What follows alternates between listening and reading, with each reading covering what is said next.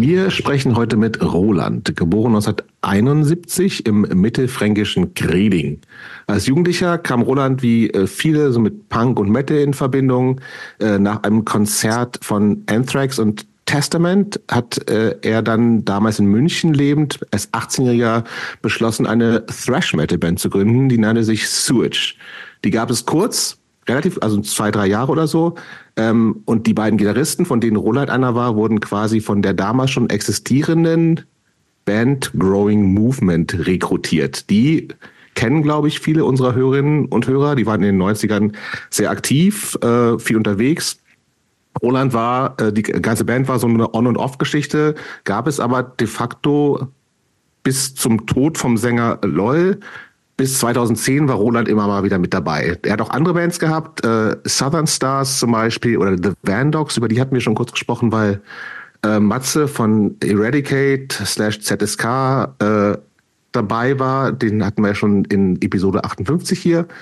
Ähm, Roland ist technischer Fachwirt, wohnt in Regensburg, ist verheiratet, hat eine Tochter und ist oder bewertet, und hoffentlich sprechen wir heute Abend auch noch drüber, ehrenamtlich für den Landesbund für Vogelschutz Garten auf Vogelfreundlichkeit. Da freue ich mich drauf. Da freue ich mich auch drauf und wir sprechen deshalb heute mit Roland, weil Roland eine ähm, nicht ganz untypische Entwicklung. Nee, typische, ne? Ja, nicht, nicht also, also, nicht, nicht untypisch, also eine ja. typische ähm, mhm. Entwicklung im Hardcore durchlaufen hat. Nämlich Roland ist als Jugendlicher über Metal und die, ich sag jetzt mal so diese Mainstream-Punk-Bands mit äh, Underground in Kontakt gekommen.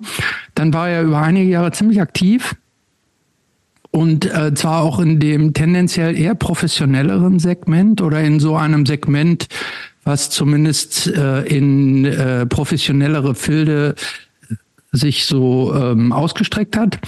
Äh, dann hat er sich augenscheinlich eine ganze Weile abgewandt oder on und off abgewandt. Ausbildung, Beruf, Beziehung, Sport und auch andere Musiken und Szenen sind dann scheinbar in der Priorität hochgerutscht. Und irgendwann ist er dann zaghaft sich in Anführungsstrichen zurückgekehrt. Und das sind Entwicklungen, die man häufiger so mitkriegt. Und äh, deshalb glauben wir, dass äh, sich viele einige Hörer in, in der Geschichte von Roland vielleicht wiederfinden. Und deshalb freuen wir uns ganz besonders auf Roland. Hallo Roland. Ja, hi Jobst. Hallo Christopher. Grüß dich. Danke für die Einladung in eurem Chat. Sehr, sehr gerne. Wir freuen ja. uns sehr. Cool. Wir fangen mit den klassisch mit den Vorfragen an. Christopher, du die erste. Äh, Roland, gibt es etwas, in, etwas Großes, in Anführungsstrichen Großes, das du in deinem bisherigen Leben bereust. Also entweder weil du es gemacht hast oder weil du es eben nicht gemacht hast. Hm. Was ich bereue, was ich nicht gemacht habe. Ähm, gut. Oder gemacht hast. Oder ja. So, fangen wir so an. Ähm, Ja, habe eigentlich gleich dran denken müssen. Ich habe ja auch äh, euch geschrieben, zum Beispiel, ähm, dass ich die ähm, Musikkarriere eigentlich vorgezogen habe. Ähm, ich hätte ja zwischendurch auch mal ähm, den Weg eingeschlagen, dass ich die Berufsoberschule abschließe und dann dadurch eben mein ähm, allgemeines Abitur ähm, machen hätte können. Und äh, das war so ein Punkt, ja, es war eine schwierige Entscheidung. Im Nachhinein war der musikalische Weg eigentlich der coolere natürlich zu dem Zeitpunkt. Manchmal im Nachhinein ist es dann doch immer wieder hochgekommen. Ja, scheiße, hättest du es vielleicht doch gemacht. Hättest du vielleicht irgendwie viele andere komplizierte Umwege irgendwie ersparen können. Also sprechen wir über Growing Movement Zeiten, weil ihr tatsächlich so viel unterwegs wart mit Touren und so? Richtig, genau. Nee, da ging es nämlich im Speziellen dann um unsere erste längere Tour, mhm. ähm, die wir damals mit Erosion eben absolviert haben. Und das war eben genau zu diesem Zeitpunkt. Das war natürlich auch keine Schulferienzeit oder irgendwie so, sondern natürlich irgendwie mitten unterm Jahr. Und, war natürlich äh, wichtiger mit, wie, wie alt auch immer du warst. Ja, Klar, natürlich. Also, Obwohl, weil, weiß, ich weiß nicht, ob ich es gemacht hätte, ehrlich gesagt. Ich hatte nicht die Option, aber mit, wie alt warst du da? Ähm, da war ich, muss ich überlegen, das war, da war ich 22, ja, 22. Aber und noch in der Schule? Ja, das war Berufsoberschule. Okay, okay. okay. Nach, ne, die kannst du nach der Ausbildung. Ja, ja stimmt, okay. Genau. Ich weiß nicht, ob es das in, in den anderen Bundesländern irgendwie auch so Berufsschule, klar. Während, also ja. was, wo du immer dann so ein, ein, eine Woche im Monat gehst in die Berufsschule und den Rest machst du Ausbildung oder sowas, ne? Nee, nee, das, das ist schon eine Vollzeitschule. Ach so. Die, ja, ja, genau. Und äh, weil ich habe mittlere Reife gemacht und ähm, okay. musstest eine, eine irgendeine Ausbildung absolvieren, drei, dreieinhalbjährige äh, mhm. Berufsausbildung. Und danach gibt es noch so eine Schule. Anschließend auf eine Vollzeitschule gehen und wenn du die abschließt, hast du das allgemeine Abitur eben. Und das hast du aber nicht gemacht, weil lieber mit Erosion auf Tour. Richtig. Das ist okay, kann ich verstehen. Gab natürlich auch damals einen, einen Diskurs mit den Eltern und so. Und dann, ja, ja. Äh, denk doch an deine Zukunft. Und klar, ich habe natürlich nicht an meine Zukunft gedacht. Ich habe natürlich nur an, an das Hier und Jetzt gedacht. Ja, geil. Ja, aber irgendwie auch, wenn man schon eine Ausbildung in der Tasche hat und so, ne, denke ich mir auch so, Klar. Aber okay, wenn das das Erste ist, was kommt, kann ich total nachvollziehen. Zweite Vorfrage. Kommen wir ja zu Touren und Beziehungsweise, so. Beziehungsweise, warte, warte, warte, bleiben. Das ist jetzt ja, ja ähm, etwas, was äh, Roland bereut, was er oder bereut, was er nicht gemacht hat. Gibt es auch irgendetwas, was du bereut, was du hm. gemacht hast? Hm. Hm. Hm, ah,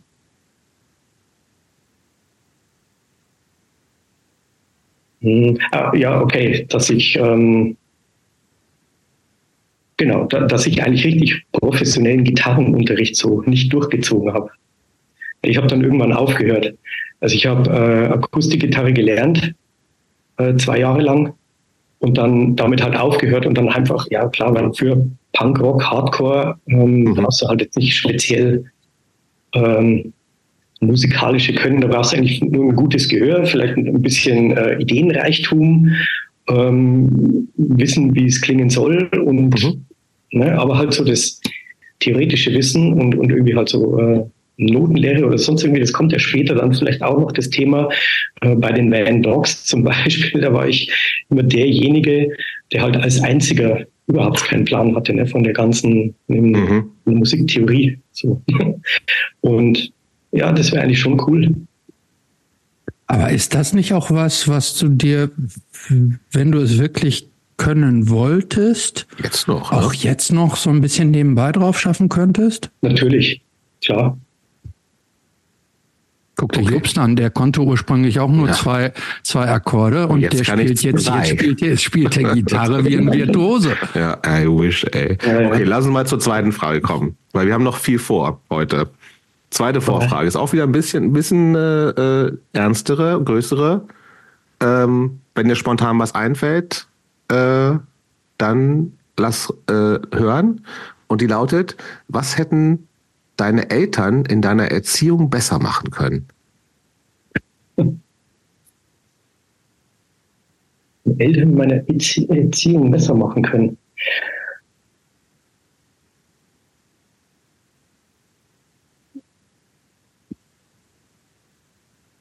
Vielleicht gibt es auch nichts. Also mir wird jetzt schon was einfallen. Bei Rolands Eltern? Ja. okay. ähm. Oh, nee. Ah, ja, vielleicht ähm, während meiner Jugend irgendwo anders hinziehen. Gut, das hat jetzt zwar mit der Erziehung nichts zu tun, aber ähm, ja, in so einer Kleinstadt groß zu werden, das war schon furchtbar ätzend. Mhm. Nee, aber ansonsten, mir fällt äh, tatsächlich nichts ein. Aber äh, da, dann muss ich noch mal genau zu der, zu der Antwort eben nachhaken.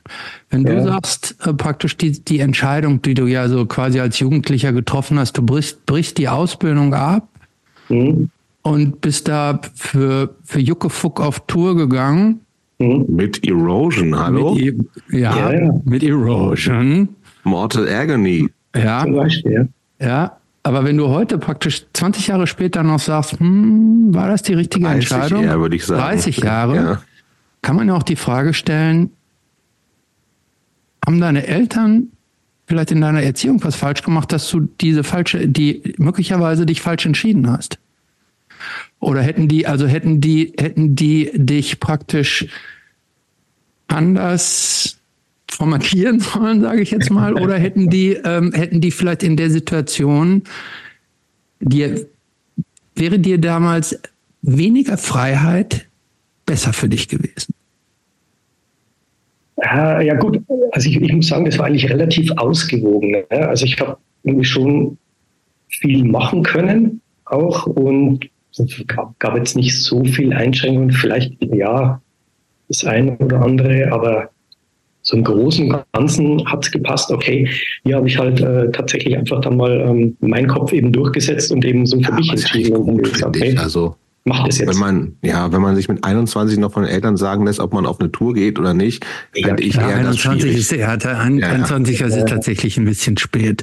Aber ähm, ich, ich wollte ja nur mal nachgucken. Hätte ja auch theoretisch sagen können, dass du sagst, irgendwie bei hätten damals mal die, meine Eltern mir vielleicht ein bisschen mehr Paroli gegeben. Vielleicht wäre das für mich besser gewesen. Hätte ja sein können. Ich will dir jetzt nicht den Mund legen. Also ja, dann lass uns, dann lass, dann ist nix. Wir haben ja, okay, lass uns mal weitermachen. Aber jetzt mal, lass ja noch jetzt, du bist jetzt schon im Zeitdruck. Ja, jetzt schon. Bin jetzt schon gestresst. Nein, weil ich ja noch, ey, wir haben ja auch eine neue Kategorie. Ja, nur weil du jetzt so heiß ja, darauf bist, dann diese neue Kategorie. Und wir haben eine Hörerinnenfrage bekommen. Ja. Mhm. Ich würde sagen, lass uns die jetzt machen. Nein, ich will jetzt erst noch von Roland oh. wissen, ob das, ob die, ob aus seiner Sicht die Frage jetzt abschließend beantwortet ist. Ja. Ja, gut, das ist, dann können wir jetzt weitermachen. Gut, dass, dass Jobs in seinem Übereifer zur neuen Kategorie dich jetzt hier abschneidet. Die kommt erst danach. Jetzt, jetzt kommt erstmal, obwohl es ja auch relativ, da hatten wir schon mal. Also wie gesagt, man kann uns ja äh, auf äh, und dann kam punk at gmail.com Nachrichten schicken. Die werden von Claude, also relativ neutral, vorsortiert. Das heißt, wenn da irgendein totaler Quatsch reinkommt, eventuell von Christopher oder so, irgendwelchen anderen Leuten, die nur Quatsch machen, dann leitet sie das nicht weiter. Hier kam aber jetzt äh, etwas rein, eine Frage, äh, und das kann Feedback jeglicher Art sein. Es können aber auch Fragen sein, die wir dann gemeinsam mit dem jeweiligen Gast oder der Gästin diskutieren.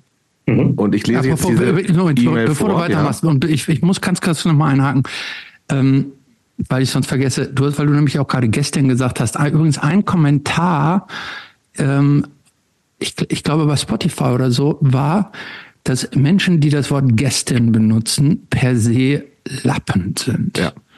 Es zeugt von Lappenhaftigkeit. Lappenhaftigkeit. Okay. Dass wir jetzt auch mal uns zur Lappenhaftigkeit bekennen. Bekennen wir uns zu, würde ich sagen. Ja.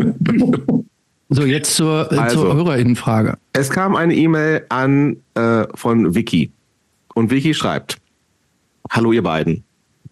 An uns, aber die Frage beantworten wir alle. Roland ist heute genauso mit gemeint wie wir beide. Mhm. Höre immer wieder euren Podcast und werde wieder inspiriert, was eure Gästinnen oder ihr so sagt. Übrigens auch eine Leppin offensichtlich, wenn sie Gästinnen schreibt. Danke dafür und weiter so. Ihr habt ja verkündet, dass man euch hierüber auch Fragen stellen darf und gerade hadere ich ganz schön. Deshalb versuche ich es mal. Anlass war bzw. ist der Tod von Torsun. Egotronic, auch äh, bei uns schon zu Gast, hat mich tatsächlich auch hart getroffen am äh, Silvester. Äh, ich glaube, wie viele, die ihn kannten, super Typ. Also, den habe ich erst durch euren Podcast kennengelernt und danach verspätet sein Schaffen und sein Leben entdeckt. Ein wahnsinnig beeindruckender Mensch war das und obwohl ich ihn nicht persönlich kannte, ging mir sein Tod sehr nah. Wie gesagt, mir auch. Äh, was mir bei den vielen Nachrufen aufgefallen ist, und es gab einige auch wirklich lesenswerte in allen möglichen äh, Magazinen, äh, alle sehr schön zu lesen. Häufig wurde sein hedonistischer, hedonistisch exzessiver Lebensstil hervorgehoben und unter anderem damit begründet, dass sein Tod irgendwie jetzt auch okay war. Denn er hatte ja bereits ein so intensives Leben, hat so viel geschaffen und so viel erlebt. Mein Leben ist nicht so. Also weder so kreativ, noch so expressiv und auch nicht so exzessiv. Nicht zuletzt auch, weil ich mit diesem PC-Hardcore-Gedankengut des Verzichts aufgewachsen bin. Nun stelle ich mir aber nachhaltig die Fragen, ob das nicht eigentlich Unsinn ist. Und ob es nicht viel besser wäre, das, das Leben mit allem, was es zu bieten hat, in jedem Moment in vollen Zügen auszukosten. Natürlich nur, solange es nicht auf Kosten anderer geht. Macht es nicht viel mehr Sinn, Nächte durchzutanzen, viel mehr zu reisen, viel mehr Stimulanzen nachzugehen, viel mehr Spaß zu haben und sich selbst viel weniger zu reglementieren? Ich habe Sorge, irgendwann zu sterben und dann auch ein politisch korrektes, langweiliges Leben der Enthaltsamkeit zurückzublicken.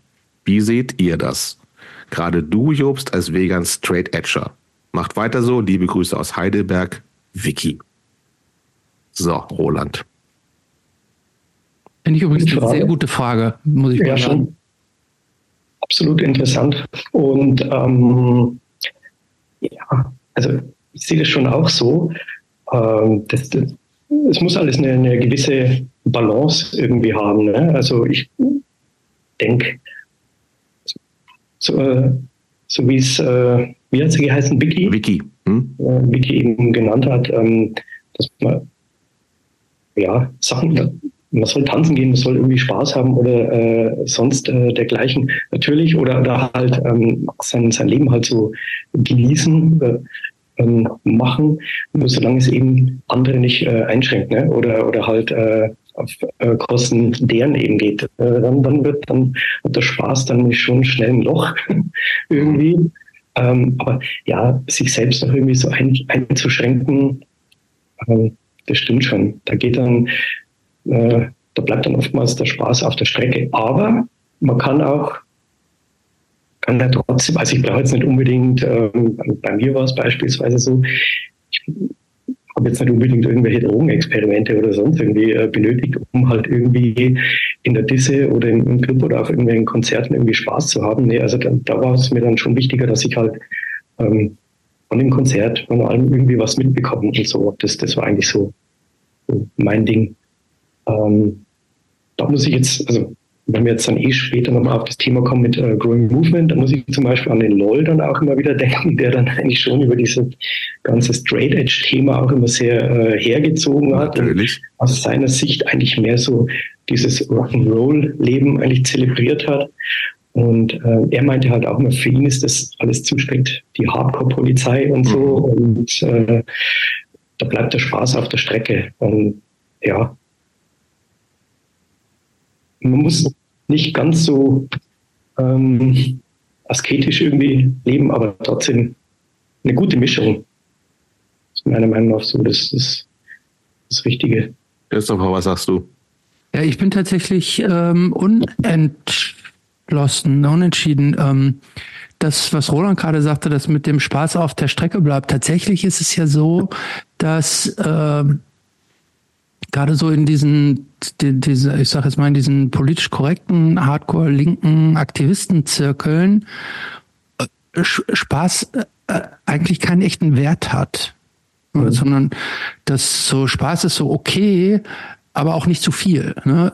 In dem Moment, wo es so in äh, so zum Hedonismus überschwappt, wird das ja schon auch eher so kritisch und als als uncool betrachtet. Und da hadere ich tatsächlich mit, ob man, ob man das, also wenn ich, ich, ich habe zum Beispiel auch Freunde, die so in, der, in dieser Elektro-Dance-Rave-Szene so unterwegs sind die so dieses zwei Tage wach, irgendwie so mhm. full on, alles gibt mir, love is in the air und so, mhm. denke ich immer so, wow, irgendwie, das, das, die, die leben sehr intensiv im Augenblick. So. Mhm. Ähm, und äh, ich, ich, ich bin, bin beneiden ist jetzt das falsche Wort, aber ich finde das schon Du bist doch auch so ein Typ, der irgendwie alle möglichen Sachen immer ja mache ich auch, aber ich probiert und so. Ja, bin ich auch, bin auch, aber auch nicht genug, finde ich. Genug. Wenn ich wenn ich wenn ich wenn ich jetzt mal, also wenn ich das jetzt mal so ähm, äh, hinterfrage, ne? also wenn man wenn man äh, wenn man wenn man jetzt mal so diesen Torsun-Ansatz wählt, ne, mhm. der wirklich so ich kenne ihn jetzt auch nicht so genau, aber so wie die Geschichte besagt, ja tatsächlich immer in jedem Moment full on alles komplett ausgekostet hat, den Moment, ähm, finde ich das schon, bin schon irgendwie gut. man muss natürlich äh, auf, darauf achten, dass man sich dabei nicht schadet. Ne? In dem Moment, wenn man sich dadurch das Leben massiv verkürzt, ne? weil man sich dann in, ich sag jetzt mal, in Abhängigkeiten oder irgendwas stürzt, hat das mhm. natürlich einen gegenteiligen Effekt. Aber ansonsten glaube ich tatsächlich, äh, dass der Ansatz schon richtig ist. Ich glaube, man, äh, wir haben ja also zumindest nach unserem aktuellen Kenntnisstand nur ein Leben. Ich glaube, man sollte tatsächlich zusehen, dass man, dass man das nicht verdudelt mit, mit zu, zu, zu viel, zu viel Belanglosigkeiten, sondern dass man versucht irgendwie, äh, sich selber zu bereichern durch, durch Literatur, durch Kunst, durch alle möglichen Sachen, die, die einen ja, positiv also stimulieren. Also Literatur und Kunst klingt nicht nach Exzess, finde ich übrigens, ne? Also ich nee, weiß nicht, ob nee, das ich, das ist, was Vicky gemeint hat. Ich, ich, ich sage ja auch ähm, beides. Ich sage Literatur, ja. Kunst und Exzess. Das wäre jetzt meine Antwort. Okay, ja, nachvollziehbar. Ähm, ja, Die Frage als, war ja eigentlich äh, an dich gerichtet, ne? Ja, ich sag ja auch schon was. ähm,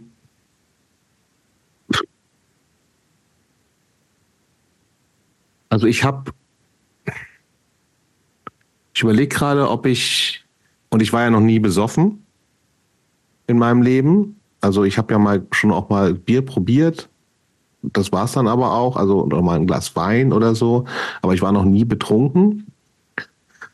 Und äh, habe aber auch ehrlich gesagt das nie vermisst oder so. Ich glaube schon, dass es, äh, dass es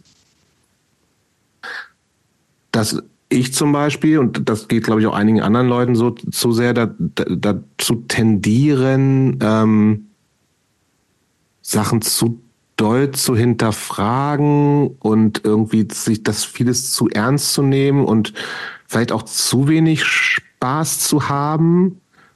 Ähm, aber äh, und das ist vielleicht irgendwie mit, wenn man sich irgendwie noch anders stimuliert, hält einen das davon ab. Insofern wäre das schon ein Weg daraus gewesen. Ähm, aber äh, im Kern, äh, und das ist auch was, was glaube ich auch äh, eher so ein bisschen äh, Torsuns viel zu früher Tod, der war ja nicht mal 50, ähm, so ein bisschen aus, ausgelöst ist natürlich klar. Also es kann immer jederzeit vorbei sein. Und das ist, glaube ich, das ist jetzt auch irgendwie jetzt nichts super Weltbewegendes und auch nichts super Neues, aber das irgendwie immer, wenn, wenn Leute sterben, insbesondere wenn sie zu jung sterben, äh, aber auch wenn ältere Leute sterben, hat man so irgendwie das Gefühl, okay, es ist äh, da fragt man, glaube ich, automatisch nochmal so dieses irgendwie, mach ich genug aus dem einen Leben, den wir halt haben?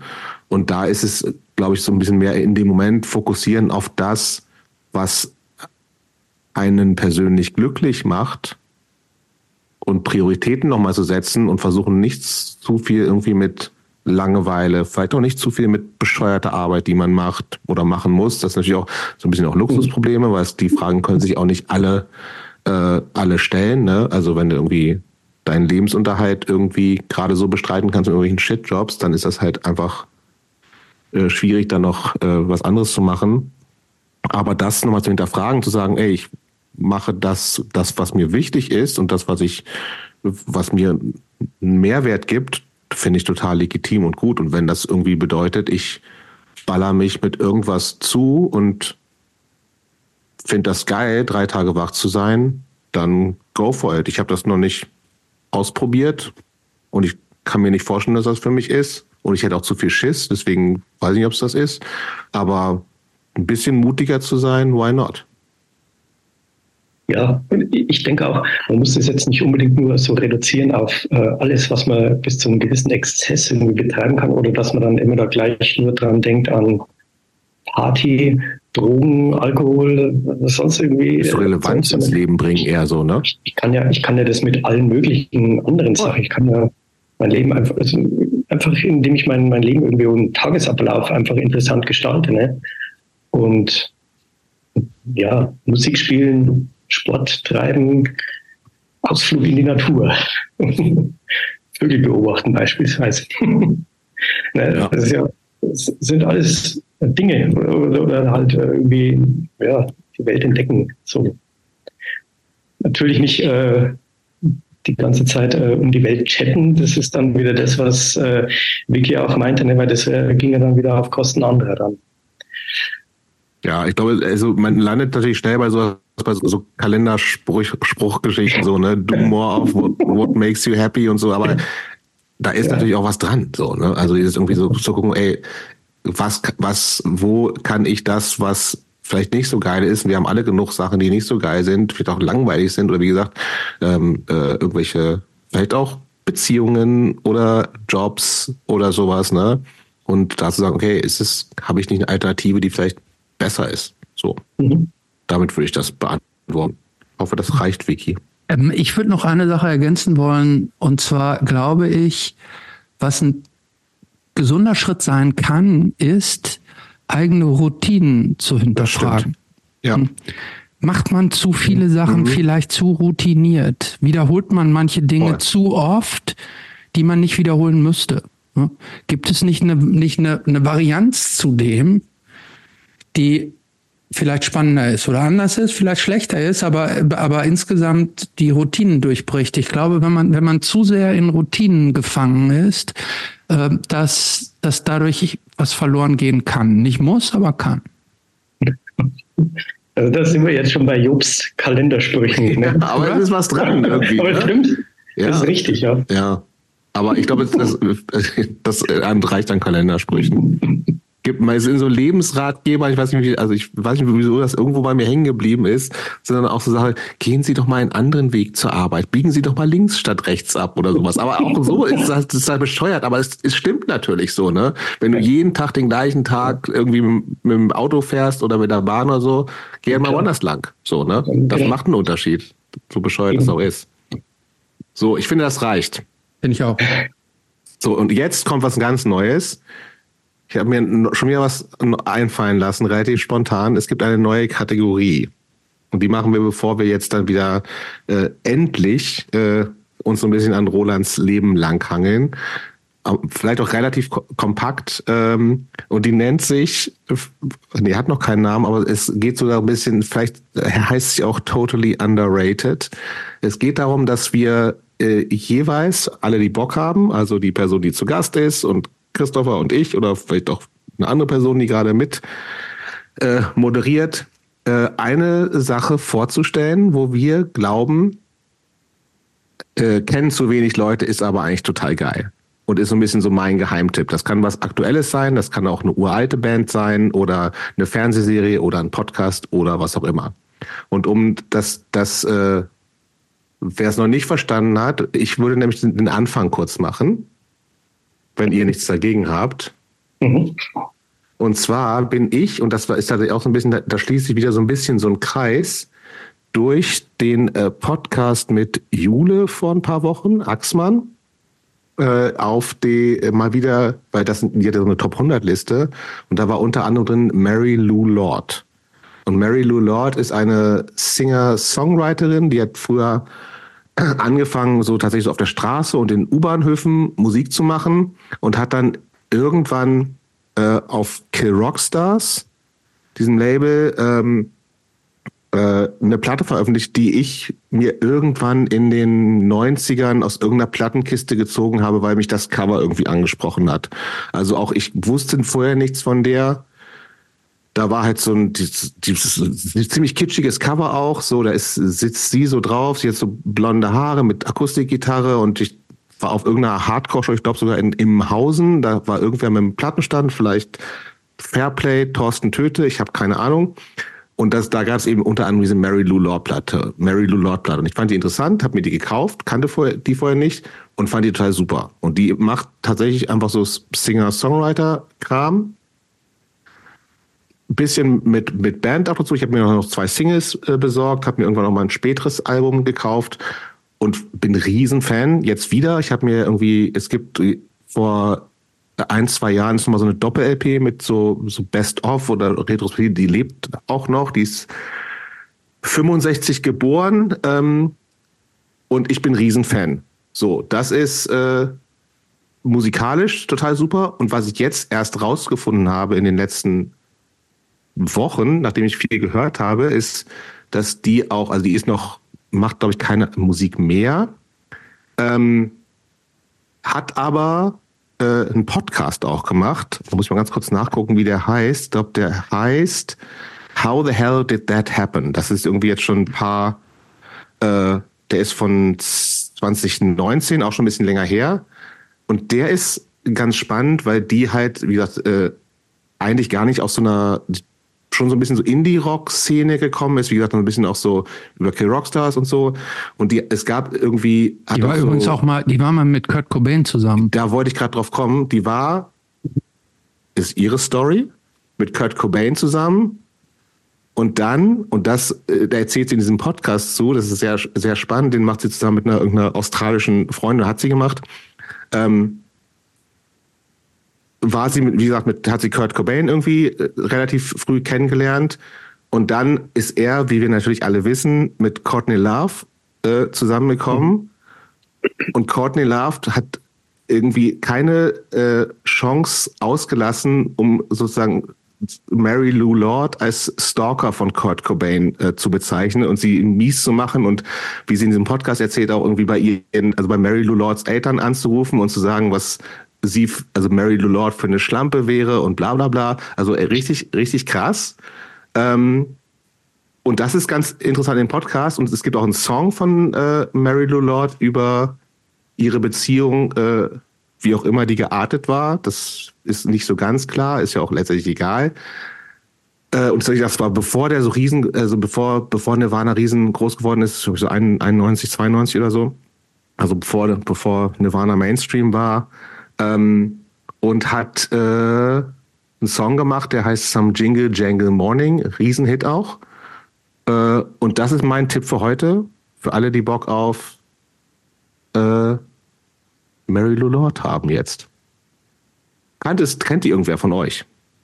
Ich kannte tatsächlich noch nicht, nee, aber klingt, also der, der Podcast klingt und die Podcast ist super. Ja, also, wie gesagt, How the hell did that happen? Es ist äh, dieses, es gibt die der hat irgendwie so, elf, nee, zehn Episoden und äh, Episode neun und zehn, da geht's um Kurt und Courtney, die glaube ich, also wenn ich, und ich glaube als Fan natürlich erstmal Mary Lou Lord und hasse ab jetzt Courtney Love. Offiziell. Damit ist das auch gesagt. Christopher, kanntest du Mary Lou Lord? Nee, kannte ich nicht. Äh, ich habe die auch, äh, während du das die Ansprache gehalten hast, habe ich die parallel gegoogelt. Super Musik. Liebe ich. Habe ich, bin ja diesen, ich bin ja mit Wochen diesem Singer-Songwriter bin ich, ich so ein bisschen durch. Nicht. Ja, okay. Und es ist so ein bisschen so, also kann sich natürlich alle anhören, man findet das natürlich irgendwie auch auf Spotify und äh, YouTube und was weiß ich alles. Ähm, so ein bisschen so Elliot Smith-mäßig, aber ein bisschen fröhlicher und ich bin ein Riesenfan. Aber ist auch eine Ausnahme bei mir. Ich bin auch, also Singer-Songwriter ist sonst nicht so mein Ding. Männer, ehrlich gesagt, schon gar nicht, aber Mary Lou, I like. Gut, Gut. Roland, hast du was mitgebracht? Um, ähm, okay, ähm, in diesem Genre oder auf was ich eigentlich gleich gekommen bin, das war ähm, ja eine Band, die meiner Meinung nach auch zu dem Zeitpunkt, als wir damals äh, auf Tour waren, äh, das war eben Erosion. Und meiner Meinung nach ähm, war das ewig schade, dass ja, aus dieser Band eigentlich nicht mehr geworden ist und ähm, oder wahrscheinlich waren die einfach auch zu früh schon dran, weil ich denke, dass da ähm, zum späteren Zeitpunkt hätte da noch wesentlich mehr daraus werden können, weil äh, sowas in diese Richtung ging, gab es eigentlich vorher nicht, also nicht äh, aus Deutschland zumindest. Und äh, das nächste ist dann auch noch, dass der, der Gitarrist äh, Steve Römhild ist äh, meiner Meinung nach, also das war ein Riesenvorbild eigentlich von mir damals, wo wir mit denen getourt haben eben. Ich fand das äh, super cool, um zuzuschauen und, und seine Art, eben wie er gespielt hat. Jetzt ist er bei den, bei den Rikers noch gelandet. Ah. Und ja, die sind die ja auch so eine Platte auf äh, Webyte auf jeden Fall, ne? Ja, die äh, Three, die war auf Webyte. Ah. Ich weiß nicht, ob die Mortal irgendwie auch auf. Auch, äh, auch. Ich glaube, sonst hätte ich die nicht gekannt, tatsächlich. Und ich kannte okay. die auch, das ist schon so Metal eher als. Ja, ja, ja, schon so. Genau. Und die hatten dann. Spielen die nicht auch wieder jetzt? Kann das sein? Das verwechselst du mit RKL.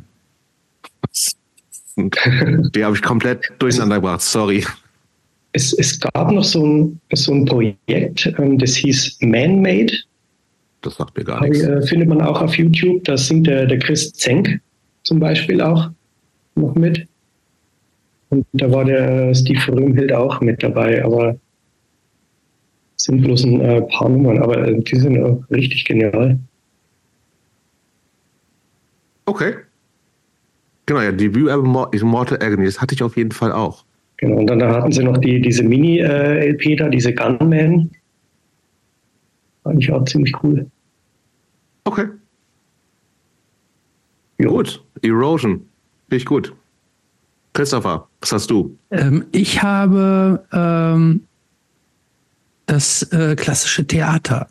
Oh. Ähm, äh, ja, und zwar bin ich, ich weiß gar nicht, also ich gehe nicht regelmäßig ins Theater und ähm, ich weiß auch gar nicht, ich war jetzt nämlich kürzlich mal wieder im Theater und das war der Anlasspunkt, äh, dass ich gemerkt habe, dass ich also Bühnenaufführungen, die nichts mit Musik zu tun haben. Ich war ähm, bei einer einer der Lesung, das war praktisch die, der Vortrag einer Lesung, Fremd, äh, ein Werk von Michel Friedman, vor, Friedman vorgetragen von äh, Sibel Kekili.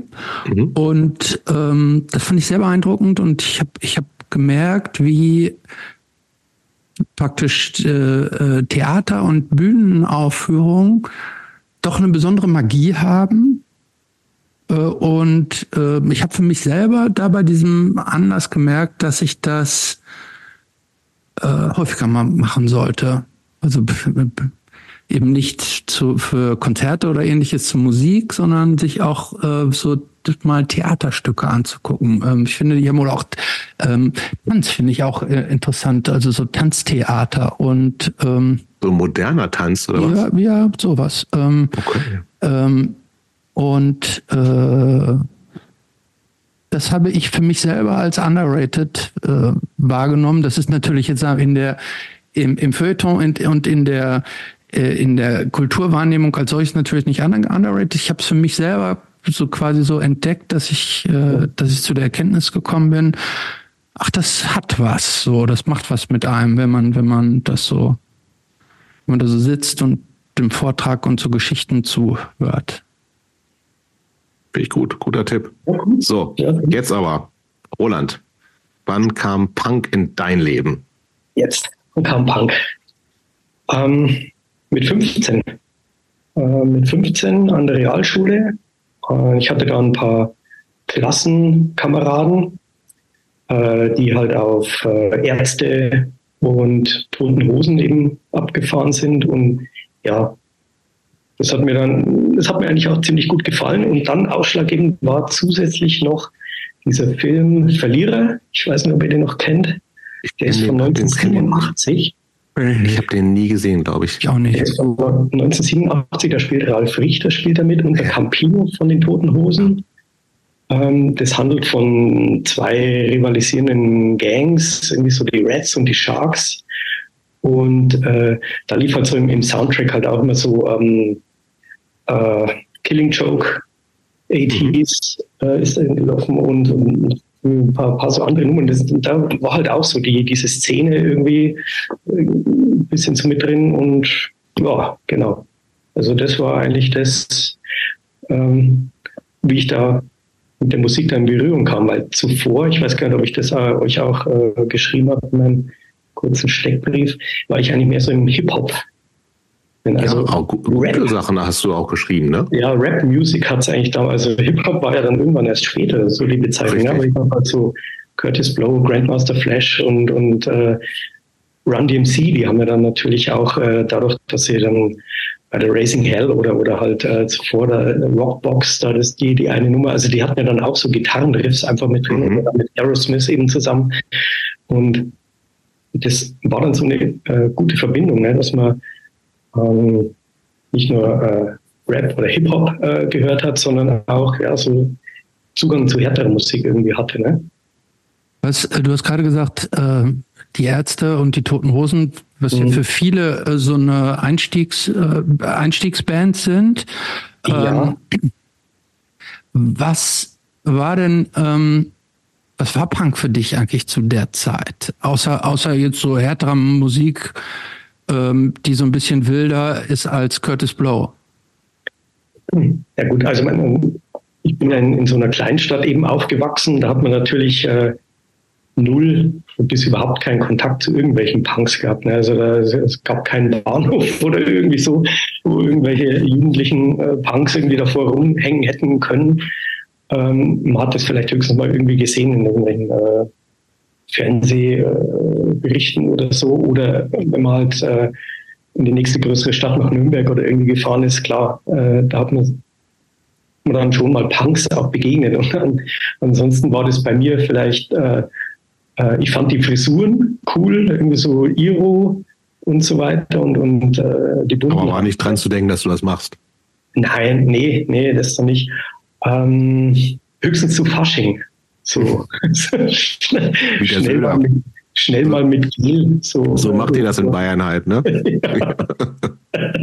Wie der Markus. Ja. ja, oh Gott, ja. Oh Gott. Krasser Typ, ja. Ja, total krasser Typ. Nee, ähm, nee mir ging es äh, tatsächlich eigentlich mehr, mehr um die Musik. Also weniger so um die, um die äh, Einstellung oder irgendwie so, sondern einfach, ja, das war die Mucke. Was aber dann relativ schnell auch nachgelassen hat, weil ähm, eben als dann später Metal, äh, Thrash Metal dann noch dazu kam, das fand ich dann noch geiler, weil das war halt äh, ein bisschen komplexer und nicht einfach nur so drei, vier Akkorde, Mhm. Genau, also da konnte ich mich dann noch eher aber hast, warst du damals schon Musiker? Also hast du damals schon äh, Gitarre gespielt und hast, hast die Musik praktisch mit den Ohren eines, eines Musikers gehört? Weil du sagtest, das war dir dann irgendwann zu simpel und die Komplexität im, im Thrash-Metal hat dich dann mehr angesprochen? Ja, ja das, das kam dann. Also ich habe angefangen mit äh, Akustikgitarre-Unterricht. So, äh, In welchem Alter? Bitte? In welchem Alter hast du angefangen, Gitarre zu spielen? Ähm, da war ich mit, ja, äh, okay, ich hatte es äh, zuvor, also äh, Grundhauptschule war das, ähm, und ich bin ja dann ab der siebten Klasse dann gewechselt an die Realschule mhm. und ich hatte in der ähm, sechsten Klasse, äh, sechste, siebte, äh, sechste Klasse war es, hatte ich noch äh, Akustik-Gitarrenunterricht. Also so mit elf schon oder sowas? Ja, ja, genau so. Und dann äh, Zwischendurch hat mich natürlich gelangweilt, weil ja, ich immer nur kurz vor vom nächsten Unterricht dann wieder gebraucht, weil die, die Lieder sind dann natürlich auch nicht so prickelnd. Und habe dann eigentlich erst wieder angefangen. Klass Klassiker macht man, also House of the Rising Sun und so ein Scheiß. Ja, ja, oder. Das ist jetzt kein Scheiß, das ist eigentlich ein schönes Lied, ne? Ja. Irgendwie so, so irische Volkslieder oder irgendwie so. Hm. so Hat auch was, finde ich. Ja, Aber lassen ja. wir das. Ich habe mich schon mit Skat so weit aus dem Fenster gelehnt hier. Ja, ja. Nee, und, und dann, wo es eigentlich tatsächlich erst ernster wurde, das war dann eben mit, ähm, als ich auf dem Anthrax und Testament Konzert war. Was übrigens das zweite Konzert war. Es war nicht mein erstes. Mein erstes Konzert war Run DMC und Beastie Boys. Uh. Ähm, wow. Genau, da war die Leistungstour, war da gerade draußen. Uh. Genau, und dann aber eben im, im darauffolgenden Jahr war dann eben äh, Anthrax und Testament. Und ähm, als ich dann eben Scott Ian halt da gesehen habe auf der Bühne, habe ich gedacht, so, ich will jetzt Gitarre lernen. Und dann äh, habe ich nochmal angefangen eben mit äh, Akustikgitarre. Ich dann, das war dann so 16, 16, 17, genau. Und äh, ja, als ich es dann so einigermaßen gekonnt habe, habe ich dann eben das äh, aufgehört und äh, das hat mir dann gereicht mit Power Chords und so weiter. Das ist dann ähm, völlig ausreichend. So, dann habe ich eben nur noch E-Gitarre dann gespielt von da an. Hm. Okay, ähm, gehen wir noch mal einen Schritt zurück. Ähm, wie bist du denn aufgewachsen? Nimm uns mal so ein bisschen mit in deine Kindheit, in dein Elternhaus. Und von, wel von welcher Größe Kleinstadt sprechen wir? Äh, so 6000 Einwohner. Würde ich schon fast nicht mehr als Stadt bezeichnen. Äh, äh gell? Ja. so, äh, ja. Also, infrastrukturmäßig äh, gibt es Jugendzentrum wahrscheinlich auch nicht mal, oder doch? Nee, es, es gab so ein von, von irgendeiner so kirchlichen Einrichtung, so ein mhm. Kolpingshaus, ne, und da waren dann ab und zu vielleicht irgendwie so Faschings- oder Jugendfasching oder, oder Jugenddisco-Veranstaltungen. Das war dann aber auch schon das Highlight. Es, es gab noch so eine, so eine Dorfdisco. Oh, Bitte? eine Dorfdisco gab's? Ja, Dorfdisco, äh, die hieß Lord Nelson. Geil, oder? War auch die, ja. äh, die Einrichtung war dann irgendwie auch so im, ja, so mit, mit äh, Fischernetzen und, und irgendwie so ein bisschen Piraten-Style irgendwie. Also Klimbim hing da irgendwie an der Wand, ja. Das klingt aber eigentlich nach einem Ort, ähm, an dem man als Jugendlicher Spaß haben kann, oder? Ja, naja, nee. Äh, ich hatte jedenfalls keinen Spaß eigentlich. So, wir haben uns den, den Spaß dann schon gemacht irgendwie, aber aber gab es eine, ähm, gab's eine, äh, ich sag jetzt mal, gab es eine Tankstelle, gab es irgendwas, ähm, wo, wo ihr so abgehangen habt als, als ja, Jugendliche? Ja, es, es gab dann tatsächlich, also es ist ja direkt an der Autobahn A9 Nürnberg-München oder die nach Berlin hochgeht. Und äh, klar, da, da gab es natürlich eine Raststätte und äh, es gab dann auch um, das zweite McDonald's ähm, Drive-In. Also ich glaube, eines oder das erste war ja irgendwo in, in Geiselwind oder keine Ahnung irgendwo. Und in Greding war auf jeden Fall das zweite. Und das war natürlich zu der Zeit war das noch so ein, so ein Highlight, weil das hat ja auch nur 24 Stunden geöffnet. Und, das ist äh, ein Traum. Ja, ja. Da sind wir oft dann, äh, das war Fußmarsch, vielleicht so vier, fünf Kilometer, aber wir sind da trotzdem dann auch nachts immer hingelatscht. Hm. Okay, und ähm, ja, deine, deine, deine Eltern, deine Familie, bist du Einzelkind? Hast du Geschwister? Ich habe noch eine ältere Schwester, ja. Die ist wie viel älter? Fünf Jahre älter, ja. Mhm. Und die ist aber musikalisch eigentlich nicht so diese, in diese Richtung unterwegs, ja. Aber also vielleicht also, hat sie alle gut, selbst aber, arbeiten müssen. Hm, aber vielleicht hat sie ein gutes Herz. Ja, klar. Nee, wir haben ein sehr gutes Verhältnis. Ja. Und ähm, ich bin gerade mal so ein bisschen, also wenn man Greding, Greiding spricht man es aus, glaube ich, ne? Greding, nee, Greding. Mhm. Äh, ähm, das ist ja schon hübsch, ne? Eigentlich. Ja, das ist halt so, so eine richtig äh, alte Kleinstadt, mittelalterliche Kleinstadt. Äh, da gab es irgendwann auch mal so eine 21 Türme. Ja, ja, ja. Es gibt so eine halb intakte Stadtmauer. Mhm. Und äh, irgendwann war auch mal so eine 900-Jahr-Feier, liegt aber auch schon eine gewisse Zeit zurück. Also ist schon, ja, hat schon ist, ist das touristisch? War das damals touristisch irgendwie auch schon interessant oder sowas? Äh, absolut, ja, eben. Und vor allem, weil es halt direkt an der Autobahn eben lag, ähm, ja. sind natürlich viele, äh, die dann da Stopp gemacht haben und, und halt in den ein oder anderen Hotels oder Gaststätten dann abgestiegen sind. was ich aber noch dazu sagen muss, ist, äh, eine Besonderheit ist, ähm, es gibt in Greding noch einen Kana ein sogenanntes Gebeinhaus. Ähm, da müsst ihr, müsst ihr mal googeln.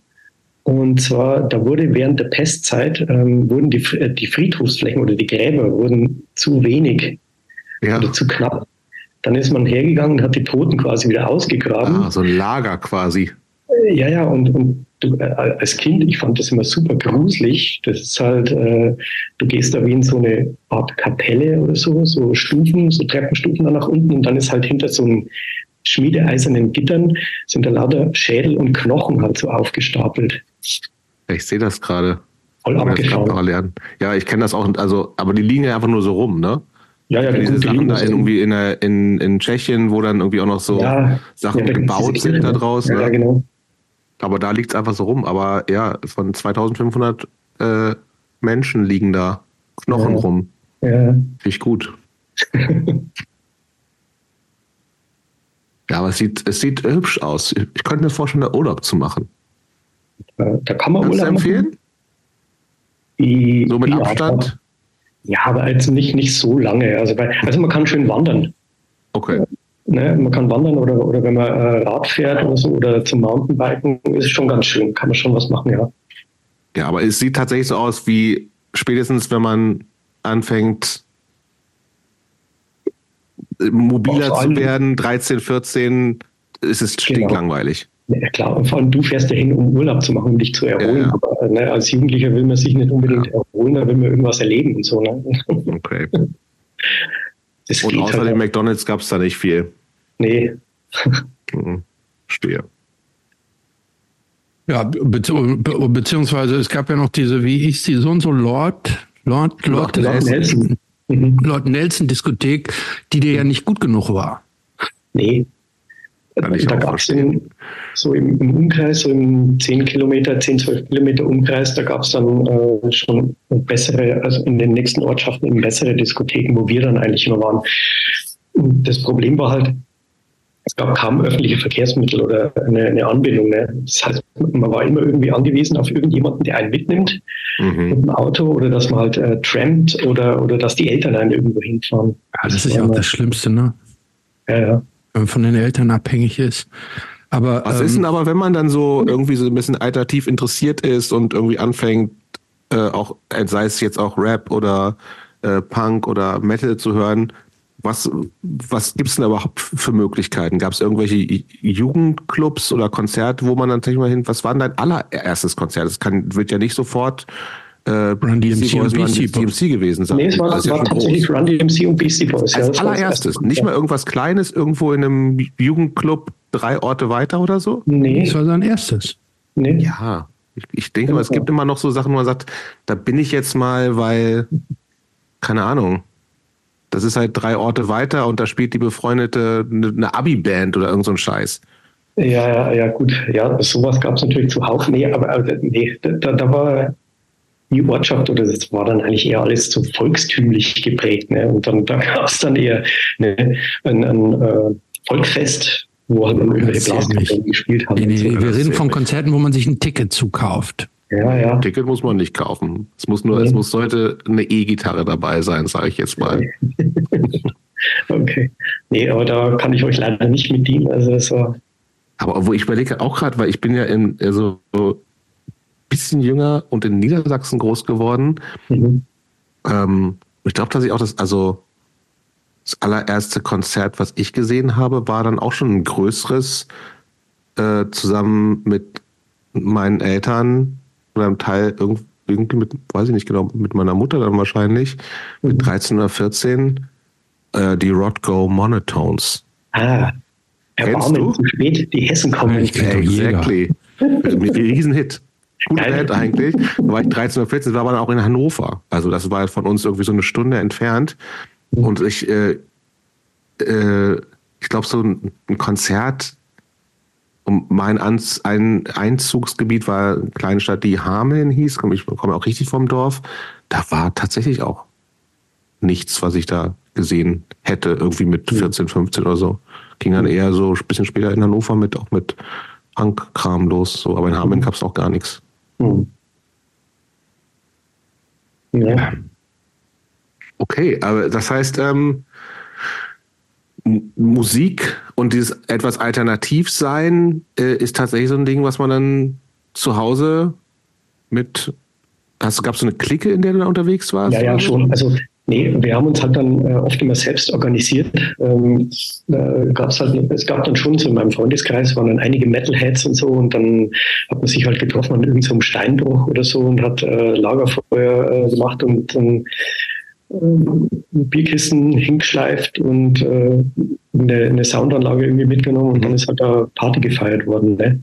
Mhm. Und ähm, oder es gab ähm, auch in der nächsten Ortschaft war da noch eine, eine Diskothek, die hieß dann Extra und die hatten tatsächlich dann, ich glaube, mittwochs oder freitags ähm, schon nach so, so Motto äh, die hatten dann schon auch mal härtere Musik äh, auch gespielt. Also nie so richtig metalmäßig, aber dann zumindest, ja, keine Ahnung, Rock oder, oder Hard Rock oder dann auch so Psychobilly uh. ähm, Stuff. Ja. Ich. Zumindest was anderes als so der allgemeine Disco-Kram, der halt dann zu der Zeit lief. Wie, wie sahst du eigentlich damals, wie, wie haben wir uns dich optisch so vorzustellen? Hattest du so ein bestimmtes Styling, irgendeinen besonderen Look, der dich Kutte oder irgendwas, irgendein Look, der dich in eine bestimmte Richtung äh, vordefiniert nee. hat? Kutte auf jeden Fall. Also ich habe hab dann auch angefangen, mir die äh, Haare wachsen zu lassen. Das Problem war nur, ähm, ich habe sehr starke Locken. Mhm, das heißt, das ist das äh, Problem. die, die Locken, also meine, meine äh, die Frisur ging eigentlich eher so, es hat mehr Volumen angenommen. Also es ging irgendwie alles mehr so in die Breite und in die Höhe, aber nicht in die Länge. Also so eine Art Afro. Ja, ja, genau. Darf man den Begriff noch benutzen? Ich weiß es nicht. Also das, was früher ein Afro hieß. Ja, ich glaube, in dem Zusammenhang ist, glaube ich, okay, oder? Weil das ist ja irgendwie so ein Begriff auch bei den Perücken, oder? Sagt man so eine Afro-Perücke, oder? Irgendwie, keine Ahnung, weiß nicht. Ich würde sagen nein, aber ich bin mir auch nicht sicher. Aber weißt Egal. du, denn, weißt du, aber wir wissen, wovon wir reden, aber weißt du, wie man dazu jetzt sagen würde, jetzt korrekt? Nein. Nee. Okay.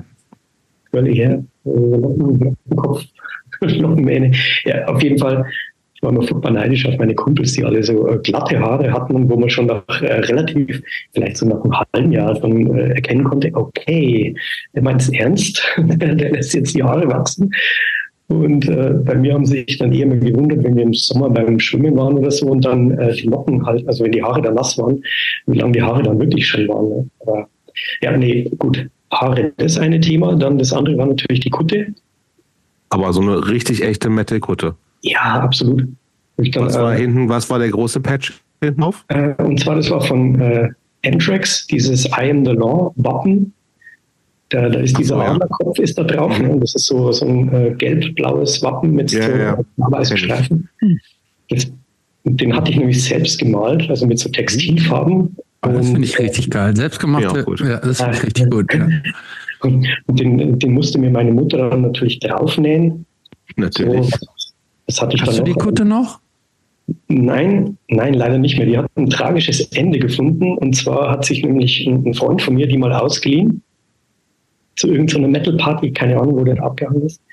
Ähm, der war dann furchtbar besoffen, hat irgendwann im Laufe des Abends irgendwann mal auf die Kutte gekotzt und hatte die dann in seinem Auto in einer Plastiktüte äh, im Kofferraum gepackt. Und da hat er sie dann vergessen. So, das, sie ist, oder heißt die, die hat dann irgendwann so äh, richtig derbe äh, zum Gammeln angefangen. Gelebt schon? Bitte? Gelebt schon?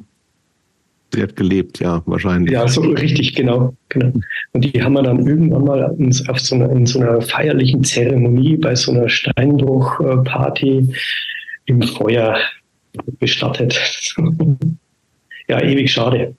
Ich finde ja dieses Steinbruch, äh, finde ich ja eigentlich ganz charmant. Ja, ja. Das, das hat auch so ein bisschen so was Ritter-Mittelalter-mäßiges, oder? was was ja, lief denn da so? Aber Metal? Natürlich nur Metal. Ja, ja, lief da nur Metal?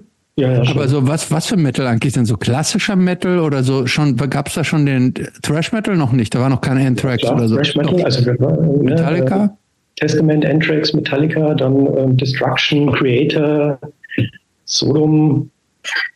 Okay. Ja. Genau. Aber auch sowas wie Black Sabbath und oder sowas? Oder ähm äh, Nee, das eigentlich, das habe ich tatsächlich erst später dann entdeckt oder Gefallen dran gefunden, auch mit Motorhead. Mit Motorhead konnte ich damals überhaupt nichts anfangen. Das mhm. kam alles erst später dann, wo ich mir gedacht habe, äh, eigentlich doch nicht so schlecht, kann sich gut anhören. Aber mit dem wollte ich eigentlich nichts zu tun. Aber es war tatsächlich, ich war mehr so auch Bay Area Thrash Metal oder halt auch so die, die ähm, deutschen Metal-Bands, die es da noch gab. Tankard fand ich damals ziemlich gut. Irgendwann sind sie mir dann zu albern geworden, aber ja. Mhm. Das heißt sowas wie sowas wie Whitesnake und Saxon und sowas, so diese. Rock, nee, ja, ne? Nee, nee, das ging gar nicht. Das ging gar nicht. Das so, nee, so das, richtig abgelehnt. Hm. Nee, das habe ich zu, zu, der Zeit eigentlich nicht. Äh, nee. so, aber ich, ich stelle mir da jetzt einfach äh, oh, so eine Clique von 15 Leuten vor, mhm. 13 Jungs, zwei Mädels. Mhm. Die hängen im Steinbruch ab und hören Metal. Genau. Und habt ihr da auch so äh, äh, Luftgitarre gespielt und geheadbangt und so weiter? Ja, so? klar. Ja, schon. Ganz geil, so im Kreis, so um den um Ghetto Blaster rum? Ja, so, so am, am Lagerfeuer halt irgendwie, ne? So. Okay, aber du, du hast ja gesagt, du warst vorher äh, eher diese so, äh, so Rap Klassiker, kann man ja sagen, ne? Also Curtis Blow, Grandmaster Flash, mhm. Run DMC und so. Ähm, wie bist du, wie bist du denn daran gekommen und gab es dafür eigentlich vielleicht auch einfach keine Szene, wo du dich irgendwie so connecten konntest? Oder war das tatsächlich auch so ein, dass du gesagt hast, ich will, das ist mir nicht mehr hart genug oder nicht mehr?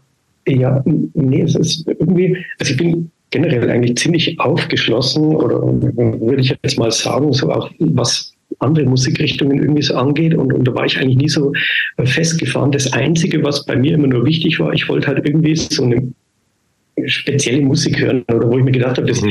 das hört jetzt nicht jeder oder irgendwie so, so Mucke, die nur, die nur im Radio läuft, äh, auf den einschlägigen Sendern, sondern ich, ja, ich habe auch viel so Elektrokram damals gehört, so. Was denn? Nucleus und äh, Paul Hardcastle und äh, der war aber auch ein Chartthema, ne? Bitte? Der war ja auch ein Chartthema, Paul Hardcastle. Ja. Das war aber ja, Hardcastle war nicht Nein, Nein, oder? Das war Nein, doch, ja, ja, genau. Hat das Lied geheißen, genau. Ja, das fand ich geil. Ja, ja schon. Ganz schrecklich. Also, ja, also ich habe ich hab die Musik dann klar, natürlich nicht mehr so oft gehört, aber ich äh, habe sie mir nach wie vor auch noch angehört. Also und genauso wie ich ähm, zum Metal parallel dann auch noch äh, Rap angehört habe. Also es war, war nie so richtig weg, aber ich, der, der Fokus war halt dann einfach mehr auf, auf Metal dann ausgerichtet. Und, und später natürlich wieder ein äh, Anthrax dann mit äh, Public Enemy und so äh, die Geschichten zusammen gemacht mhm, ja, hat. Und das ist für mich natürlich äh, super. Ja, ja.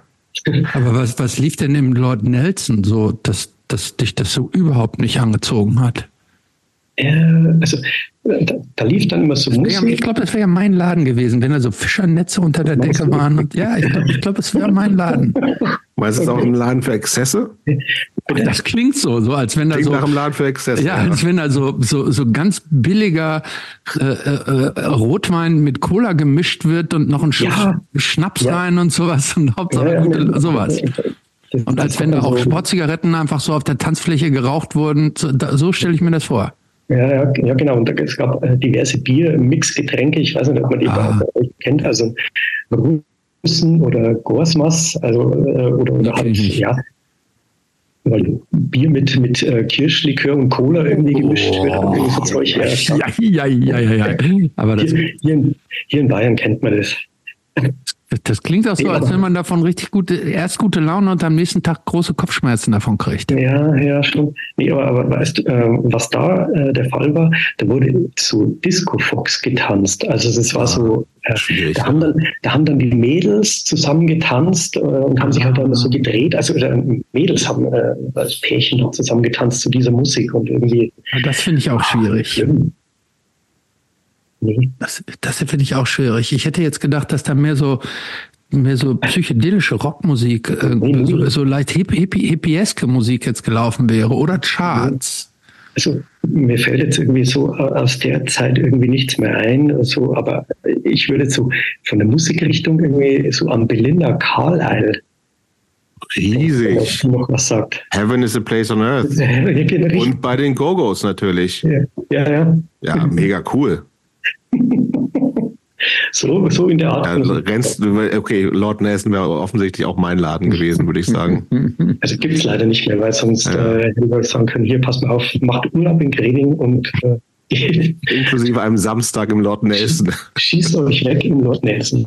Ja, das Wegschießen müsste ich mir nur überlegen. Ach, da kommt dieses, dieses, dieses Bier, Kirschlikör, Mixgetränk. Das klingt lecker süß auch vor allem. Eigentlich gar nicht Nein sagen zu. Wurstmoss, genau. Wurstmoss. Mhm. Ey, aber tatsächlich, also das ist, das ist, also wart ihr, was, du hast schon vorhin gesagt, Nürnberg war halbwegs erreichbar eigentlich, aber mhm. wenn es tatsächlich überhaupt, also bist, bist du, du bist zur Ausbildung dann ja nach München gegangen, ne? Richtig, ja, genau. Und da gab es was, war wahrscheinlich auch dieses äh, Run DMC Beastie Boys und Anthrax und Testament Konzert, ne? Mhm. Ähm, das heißt, irgendwie bist du 17, 16, 17 warst, hast du genau, kein also, einziges Konzert gesehen? Nein, also äh, mit 17 bin ich ja dann nach, Münch, nach München ja. gezogen, weil ich da dann die Ausbildung eben gemacht habe. Und ähm, davor waren es eben, äh, ja gut, eben eben das äh, Run DMC-Konzert, dann eben das Anthrax-Konzert und dann, also wir waren halt immer angewiesen auf irgendjemand, der uns halt dann hinfährt oder so. Ist ja, ist ja okay, und, du musst, das, du musst dich dafür nicht rechtfertigen. Nein, nein, nein. Und, und ähm, das, ich glaube, ich kann mich noch erinnern, ich glaube, das dritte Konzert war, dann hatte ich eigentlich so richtig Blut geleckt, dann wollte ich eigentlich ständig irgendwie auf Konzerte und dann äh, musste mich unser, unser Vater halt dann nach, das war glaube ich irgendwo in Hinternürnberg, äh, zum Festival fahren. Da hatten äh, Megadeth gespielt, Flotsam and Jetsam. Äh, wer waren da noch, noch mit bei? Ich weiß gar nicht mehr. Aber es waren auf jeden Fall vier Bands. War ein ziemlich, äh, ziemlich cooler äh, Trash-Metal-Abend. So. Das war dann, glaube ich, das dritte Konzert. Und dann ging es ja eh, also dann in München war dann eigentlich immer irgendwas geboten und so. Mhm. Hattest du eigentlich ja, auch schon äh, äh, dein, dein, dein erst, deine erste Gesichtsbehaarung? Hattest du auch so einen schönen aus dem ersten Pflaum, so einen schönen Oberlippenbart? Ja, klaro.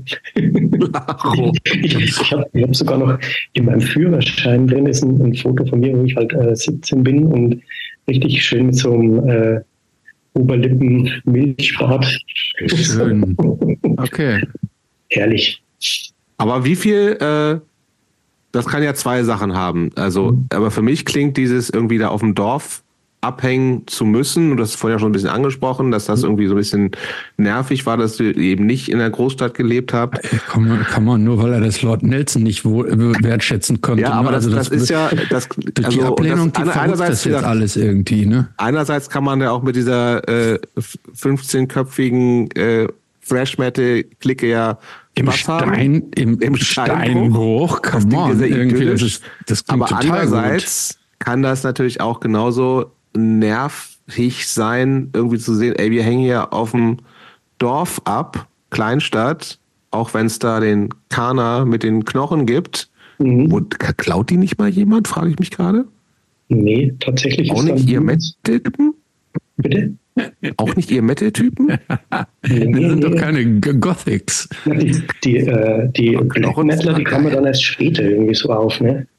Ja, okay. Gut, aber ähm, das ist ja auch total nervig, da einfach sozusagen, du hast, hast hatte, oder hattet ihr damals oder du in dem Fall ja äh, das Gefühl, da draußen tobt, da ist was los und wir hängen hier und hier ist gar nichts los. Oder ja, wie, war, wie würdest du deine Jugend so beschreiben?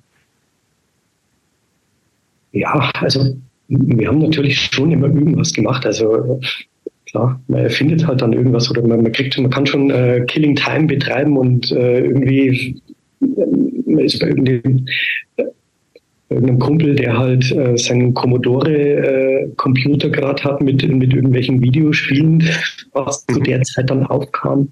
Dann haben wir halt den, den ganzen Nachmittag irgendwelche Videospiele gezockt. Oder äh, sind, was man halt so in so einer Kleinstadt oder einem Land so macht. Man fährt Aber also heißt, das heißt, ein Frustgefühl war da gar nicht so vorrangig da. Äh, schon, aber man konnte ja nicht viel man konnte es ja nicht ändern. Ja, also so. Und, und äh, wenn es dann mal Möglichkeiten gab, irgendwas anderes zu machen oder ja, dann hat man die natürlich gern angenommen ne, und war halt äh, froh drum. Was für ein Vibe war bei euch zu Hause so? Eher also liberales Elternhaus, eher streng? Also er nee, meint Vibe jetzt, Vibe jetzt V-I-B-E, das englische Wort nicht und, nicht das ja, deutsche natürlich. Wort W-I-W-E-I. Okay, ich, ich habe Jobs schon verstanden. Er meint jetzt nicht deine Mutter oder Schwester oder sowas. Als ob ich das sagen würde, ey. Ja, nee, in Bayern ist das gar nicht so äh, abwertend. Ja, das stimmt natürlich. Okay. das Vokabular schon. Aber ich bin Niedersachse, insofern. Das ist schon klar. Nein, nein. Nee, war alles gut. Also ich könnte mich jetzt nicht beschweren. Also, War Eltern ähm, erzkonservativ ähm, CSU-Wähler? Nein. Nein? Nee, gar nicht. Wie geht das nee. denn? Ähm, das, das, liegt vielleicht auch äh, daran, weil mein, mein Papa ist ja kein, ist kein gebürtiger Bayer. Ei. Ähm, der ist Schlesier, also die, aus einer Flüchtlingsfamilie, der kommt eben aus äh, Schlesien. Mhm. Und ähm, der ist dann sowieso meistens eigentlich mit den Einheimischen fast immer angeeckt oder so. Ne? Das, das, die haben ihn oftmals nicht verstanden, wenn er irgendwelche Begriffe oder so gesagt hat. Das hat man halt dann da in dem bayerischen Greding, konnte nicht so folgen. Uh, das heißt, er hatte noch nicht mal eine Lederhose? Mhm. Nee, tatsächlich nicht. Uh. Vor allem, mein Vater hat sogar auch, also der, der hat so, so Elvis Presley und so, so alten Rock'n'Roll-Zeug oder, oder halt so Popmusik irgendwie gehört. Also der, der war jetzt irgendwie auch nicht so, dass er volkstümliche Musik oder so gehört hat. Ne? War, war schon okay. Geil. Wo seid ihr so was? Ja. Wo seid ihr so in Urlaub hingefahren? Gab es sowas, Urlaube? Familienurlaub? Ja, ja, ja, das schon. Also weniger mit meiner Schwester, weil dadurch, dass die älter ist, ist hat die natürlich dann, ähm, ist die dann oftmals dann auch mit ihren Freundinnen oder, oder Bekannten äh, in Urlaub gefahren. Aber ja, Italien oder damals hieß es ja noch Jugoslawien, mhm. wo wir halt in Urlaub gefahren sind, genau, oder an die Ostsee. Hm. Ja, aber auch tatsächlich so, ne, das ist ja nicht selbstverständlich. Ne? Also das ist mir äh, auch eine Sache, die irgendwie klar ist, aber mir auch mhm. Äh, darüber, dass wir mit so vielen unterschiedlichen Leuten hier sprechen, halt auch erstmal so bewusst ist, ne, dass mhm. es irgendwie gerade für Leute, wo ein Teil ist, ein Elternteil einen Migrationshintergrund hat, so ist es irgendwie mhm. klar, wir fahren jeden Urlaub irgendwie immer in in die Türkei oder was weiß ich, wo halt irgendwie Familie ist oder so, ne? Oder ja. es ist gar keine Kohle da und man fährt vielleicht zum Zeltplatz irgendwie drei Orte weiter. Mhm. Also das ist äh, ist keine Selbstverständlichkeit, dass man irgendwie so diese Familienurlaub auch leisten kann und so, ne? Ja, mhm. absolut. Also, Oder halt auch, ja. Mhm, klar. Nee, also da, da muss ich schon sagen, also ähm, es gab natürlich auch so im, im Bekanntenkreis oder, bei anderen Familien, die, die, haben halt dann immer erzählt von irgendwelchen Fernreisen oder Flugreisen, mhm. äh, wo sie dann ihre Super 8 Filme dann äh, vorgeführt mhm, haben. Mhm. Also, sowas gab es bei uns natürlich nicht, aber es, wir konnten uns jetzt nicht beschweren. Also es war. Also finanziell, war, aber auch so alles im grünen Bereich. Wie würdest du das so, wenn es so in Mitte, Mitte stand, würdest du sagen? Ja, ja. Okay. Und Ein Familienhaus, denke ja, ich mir. Ja. Okay. So richtig so Mittelstand, Einfamilienhaus mit äh, großen Garten und ja. Aber ähm, noch, einmal, noch mal eine Frage und zwar, äh, du hast dich dann ja später relativ intensiv weiterentwickelt, was die Schule und Ausbildung und so weiter anbelangt, bist dann mhm. später auch ganz knapp noch so quasi am Abitur weg vorbeigeschraubt. Ähm, warum warst du überhaupt am Anfang zuerst auf der Hauptschule? Das war ein ganz normaler Weg. Also ähm, das war, du musstest bis zur sechsten auf die Hauptschule und dann war erst der Wechsel eben möglich, ab der siebten dann auf die Realschule. Ähm, und ich, ich war halt ich war jetzt nicht der, ich war jetzt kein super guter Schüler, ich war jetzt aber auch kein schlechter Schüler, aber ich war halt auch immer bei denjenigen dabei, die halt äh, immer sofort hier geschrien haben, wenn irgendwo Spaß angesagt war, dann war ich damit dabei. Und äh, ja, so, dann habe ich mir, für mich war so mittelmäßig war völlig okay. Mhm. Es ist gut so, wie es ist und ich brauche nicht besser sein. Ich habe auch keinen Bock mehr, mehr zu lernen irgendwie. Komm so durch, alles okay. Mhm. und das war halt dann also Gymnasium hätte ich damals wahrscheinlich nicht geschafft. Aber Realschule war halt möglich und deshalb. Mhm. Okay. Ja. ist, doch, ist, äh, ist doch gut. Ähm, nimm uns doch mal ganz kurz mit dann in diese Zeit ab in München. Du hast ja schon erzählt, du bist mit 17 nach München gezogen, um eine Ausbildung mhm. zu machen. Eine Ausbildung als was? Kommunikationselektroniker hieß es damals. Tele Telekom. Äh, Post. War das noch Post? Nee, das war bei. Du hast, du, du hast Walkie-Talkies zusammengebaut? Nee, ähm, das Fachrichtung Funktechnik. Ja, seid doch Walkie-Talkies. Das sind Walkie-Talkies. Aber im großen Stil. Und zwar, und zwar die Firma. Handys. Äh, die, die gibt es immer noch, die Firma, die heißt Rode und Schwarz. Ah, das sagt mir was. Natürlich. Ja, die ist in München und die hatten damals. Ist das nicht Rüstungsindustrie? Auch. Ja, auch. Ne?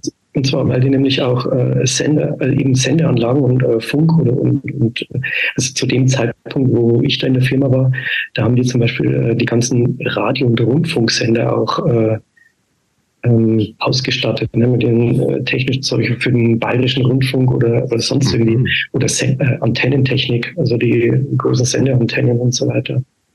Ja. Das klingt eigentlich ganz spannend. Eigentlich ja.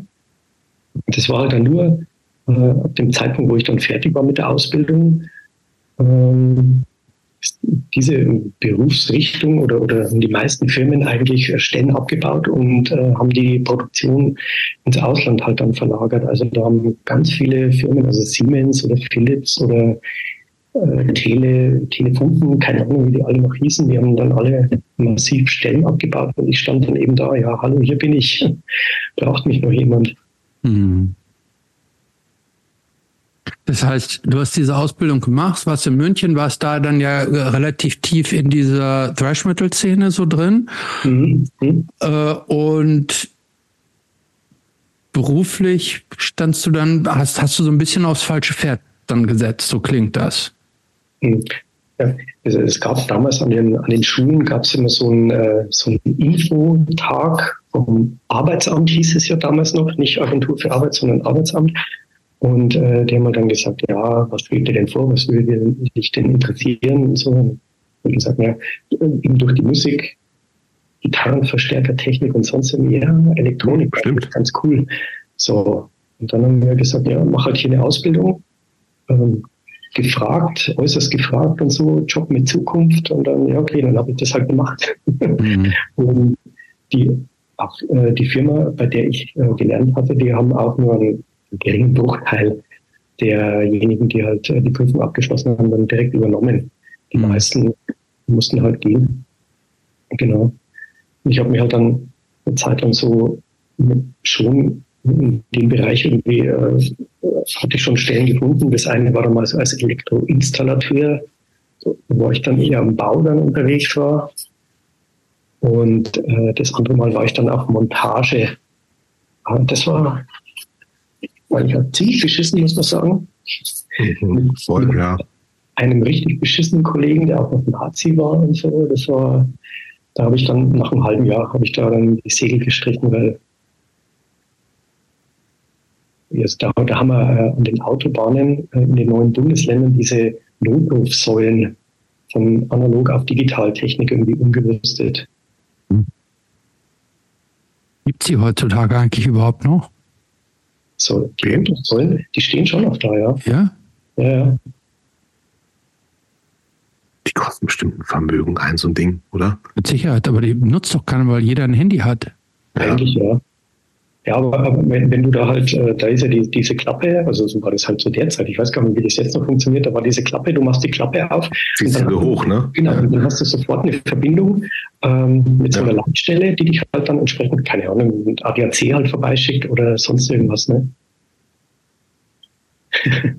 ja, ich glaube auch, wahrscheinlich werden die natürlich nicht mehr so oft genutzt wie früher, logischerweise. Ja, sicher, ja. Aber dann lass uns doch mal ähm, Erst noch München ist mhm. ja dann, es könnte ja theoretisch ne, sein, du hängst vorher in Greding ab und da ist gar nichts und München steht ja die Welt offen, klar, du machst deine Ausbildung, ne? Mhm. Aber äh, da kannst du ja auch wahrscheinlich in der Zeit, wir sind ja dann ja so Ende der 80er, ne? Mitte, Ende 80er.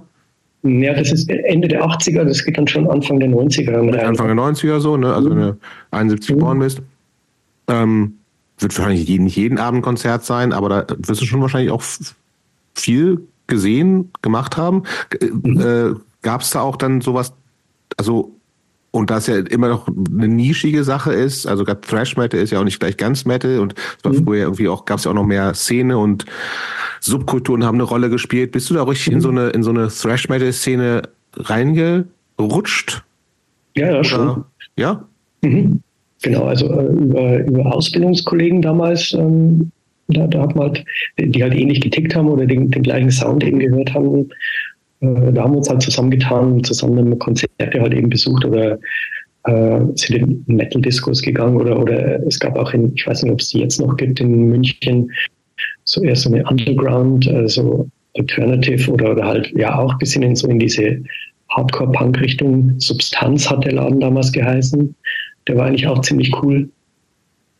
Genau.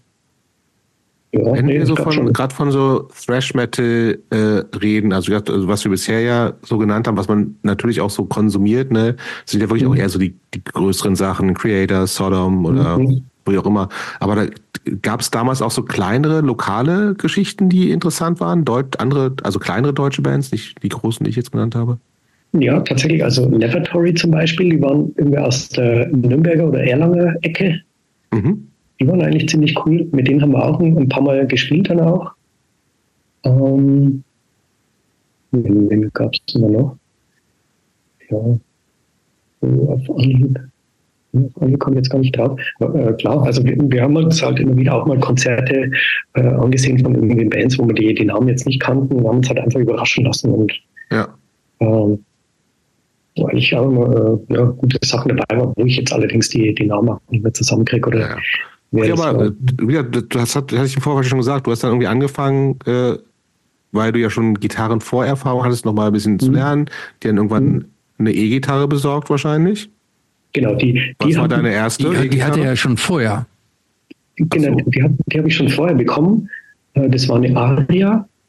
Okay. Äh, ja, Aria, eine schwarze, schwarze Gitarre mit einem äh, kleinen Peavey-Combo-Verstärker. Und dann äh, waren wir halt dann noch, äh, das war dann noch zu, zu, Hause eben in Greding in meinem äh, Jugendzimmer zu dritt. Mein äh, Nachbarsfreund, der hatte, ich glaube, der hatte eine Ibanez-Gitarre, eine rote. Mhm. Und noch ein anderer, äh, auch so aus der äh, weiteren Nachbarschaft, der war aber schon etwas älter. Und äh, der hatte so Kram gehört wie Venom und ähm, damit was ist noch gekommen? Ja, Carnivore glaube ich, ja genau. Und dann äh, haben wir dann da irgendwie so Sachen mal nachgespielt, aber es waren drei Gitarristen ne? und da bringt natürlich nicht recht viel. Nee, nicht so wirklich. Da ist, da ist bis zu einer kompletten Band ist da äh, weit hin, aber der hat uns zumindest auch also Power Chords gezeigt und äh, das war schon sehr, sehr gut dann. Aber wie gesagt, da ist nicht, nicht mehr draus geworden dann. Ja. Wie ist es dann zur ersten Band gekommen, Sewage? Genau, und zwar da da war ich ja, da war ich schon ähm, mit der Schule äh, fertig. Da war ich schon in der Ausbildung. Da habe ich halt genau. halt wieder Kontakt gehabt zum ehemaligen Schulfreund. Das war eben der Jürgen, Jürgen Streu, der dann später auch mit mir zusammen äh, bei Groovy Movement eben eingestiegen ist. Und da wusste ich eben auch, dass der Gitarre spielt. Und äh, der wiederum hatte über, der hatte in Regensburg seine Ausbildung gemacht und hat darüber halt äh, Leute gekannt, eben einen Schlagzeuger und einen Bassisten. Ja. Und dann haben wir gesagt, okay, lass uns doch mal hier äh, zusammen jammen. In München aber, oder? Nee, in, äh, in Regensburg. Tatsächlich in Regensburg, weil ich bin am Wochenende bin ich oft immer nach Hause gefahren, also von München okay. nach Greding. Und äh, der Jürgen wohnte damals, also das war in der Nachbarort in, in Berching. Und, äh, Wie weit ist denn Regensburg-Greding? äh, 70, 80 Kilometer. Ja, okay. Muss man aber auch erstmal ja. fahren, sozusagen, ne? ja. bei Landstraßen oder so. Nee, ja, der Autobahnanschluss relativ nah ist. Halb, ne? halbe Landstraße, halb Autobahn. Okay. Aber ging schon. Genau. Und ich kann mich noch erinnern, dass das, die erste Nummer, die wir da gespielt haben, das war tatsächlich von den Sex Pistols äh, Step in Stone. Das ist eigentlich immer nochmal ein Cover gecovert. Moment, aber ich wollte gerade sagen, es ist doch auch gecovert. Ne? So. Ja. Okay, was ist du. Wüsste ich gar nicht. Ja, ich wüsste, aber ich, spontan wüsste ich auch nicht, von wem das im Original ist, ehrlich gesagt. Ja, ja. Aber äh, ist, das von, ist das von den Stooges oder irgendwie? Ich, da, ich habe eher sowas, ich denke sowas wie Monkeys oder so. Ja, das kann auch ich weiß sein. auch nicht, ob das richtig ist. Ja, ja genau. Das, na egal. Und Monkeys. Irgend, ist von Monkeys. Mhm. Siehst du? Bin ich doch schlauer, als ich gedacht habe. Mhm. Ein guter Song übrigens. Monkeys auch coole Band irgendwie. Aber mhm. Cast, Casting-Band ohne Ende, egal. Sprechen wir heute nicht drüber. Okay, also schon irgendwie dann klar, ist natürlich einfacher zu spielen, als irgendwie sich die ultraschnellen Thrash-Metal-Sachen, die man sonst so hört, wahrscheinlich, ne? Mhm. Genau, aber das, das kam dann eigentlich, also das ging dann eigentlich relativ schnell und auch, dass wir dann, äh, wir haben dann keine Songs mehr gecovert, sondern eigentlich nur zugesehen, dass wir eigene Songs dann äh, komponieren und zusammenstellen. Genau. Wie schnell wart ihr denn sozusagen dann auch so auftrittsbereit? Ging dann eigentlich auch recht schnell. Wann war das dann? Das muss so ja, 1991 dann gewesen sein. Ja, 91 bis 92 eben. Da haben wir dann Wobei die Konzerte, das ist, äh, kann man sich dann nicht nur so vorstellen. Also das waren jetzt keine großen Clubs, sondern da spielt man irgendwo am Dorf mhm. oder halt in irgendeinem äh, Jugendzentrum oder in irgendeiner Schulturnhalle. Ne? Im Vorprogramm von irgendeiner anderen lokalen Band, die halt Rockmusik covert oder Rocknummern halt mhm. gecovert hat. Und wir waren im Vorprogramm meistens. Und äh, das Problem war dadurch immer, dass sie, dass wir keine Lieder gecovert haben, Kannte niemand irgendwas. Ist, ist bei uns halt auch keiner abgegangen, weil mhm. natürlich kannte halt keiner. Wohingegen, wenn dann die, äh, der Hauptakt an diesem Abend, wenn die halt äh, of the Tiger gespielt hatten oder äh, sonst irgendein Krempel, da war natürlich dann. Ich hatte tatsächlich gar, gar keinen Coversong im Set. Ja, lass mal überlegen. Muss man ihr müsst doch irgendwie so als Gorilla Biscuits New, Direct Nein, New Direction hat doch jeder. Da, da, war Hardcore noch zu weit weg. Ja, eben. War gar nicht drin. Da waren wir tatsächlich noch so in diesem Metal-Ding. Also es könnte höchstens. Nee, wir haben nur äh, Anfangsriffs haben wir verwendet. Also wir haben beispielsweise okay. von Slayer haben wir dann ähm, äh, Raining Blood, hat man da den Anfang mit reingebaut einmal und ich glaube irgendwo von Metallica und so, so ein Riff nochmal so als, als äh, Teaser, um die Leute anzuteasern. Okay, äh, gibt es Aufnahmen? Ähm, es gab Demo-Tapes. Ah, ja. Die gibt es tatsächlich. Es liegen irgendwo noch Demo-Tapes rum, aber ja gut. Braucht man einen Kassettenrekorder dazu. Ne? Wann hast du das das letzte Mal gehört? Oh. Äh, sehr lange her. Also okay. keine Ahnung. War, war das gut, fest, irgendwie jetzt so, wenn du dir das versuchst, das nochmal rauf, raufzuziehen, meinst du, das war irgendwie eigentlich ganz cool? Mm, Oder ja. eher so, naja? Naja, also war also kann ja total einen Charme haben, ne? Ja, also so. ich, ich, ich sage jetzt mal für die Zeit oder, oder so, das, das hat schon so gepasst in dieses ganze ähm, Band äh, äh, Gewusel oder was, was hier zu dieser Zeit eben so halt angesagt war. Und, mhm. Aber mittlerweile, nee, würde es keinen interessieren. Okay. Gut, aber wie gesagt, es kam ja dann, es äh, ist ja dann irgendwie passiert, dass ihr man möchte fast sagen, gecastet wurde, ne? Oder abgeworben, würde ich abgeworben. sagen. Abgeworben. Ist tatsächlich so, ja. War, ähm, wir hatten eine, eine, Auftrittsmöglichkeit eben in, in, Regensburg und haben da gespielt und ähm, da waren halt dann eben ein paar Leute von Growing Movement damals, äh, unter anderem der, der Max, also der Schlagzeuger und der Stefan, Spitzname Waldi, äh, die hatten uns halt eben bei der Show gesehen und ähm, Max hat mir das irgendwann mal später so, so erzählt, dass eigentlich sein Plan gewesen war, äh, dass Grow Movement eben metallischer klingen sollte. Also am Anfang war es halt schon mehr noch so in die, Punk-Boy-Richtung irgendwie und äh, die wollten aber stilistisch ein bisschen da ändern. Was gab es denn zu der Zeit von Growing Movement schon? Das Demo? Single auch schon? Ja, ja, es, es gab ja diese äh, Primitive Origin, glaube ich, oder? War, war das das erste Demo, das sie hatten? Und dann diese ähm, vier Song Mini-EP, Mini ja. Also, das ist die, wo LOL vorne so drauf ist? Ja, genau. Mhm. genau. Okay, ja. Richtig. Die ja auch schon bei WeBite war, ne? Die, genau, die waren schon bei WeBite. Mhm. Und und äh, das war natürlich dann für uns, äh, als wir das halt dann äh, gehört hatten, äh, wo Max dann uns eben gefragt hatte, ob wir nicht Bock hatten, äh, haben, bei ihm mit einzusteigen. Jetzt natürlich gedacht, ja, geil, ins gemachte Nest ne, mit Plattenvertrag und äh, vor allen Dingen auch Auftrittsmöglichkeiten mal außerhalb äh, Bayerns mhm. oder außerhalb so unseres äh, Dunstkreises war natürlich schon cool ne, und verlockend. Ja, wie hast du das denn, also jetzt irgendwie mit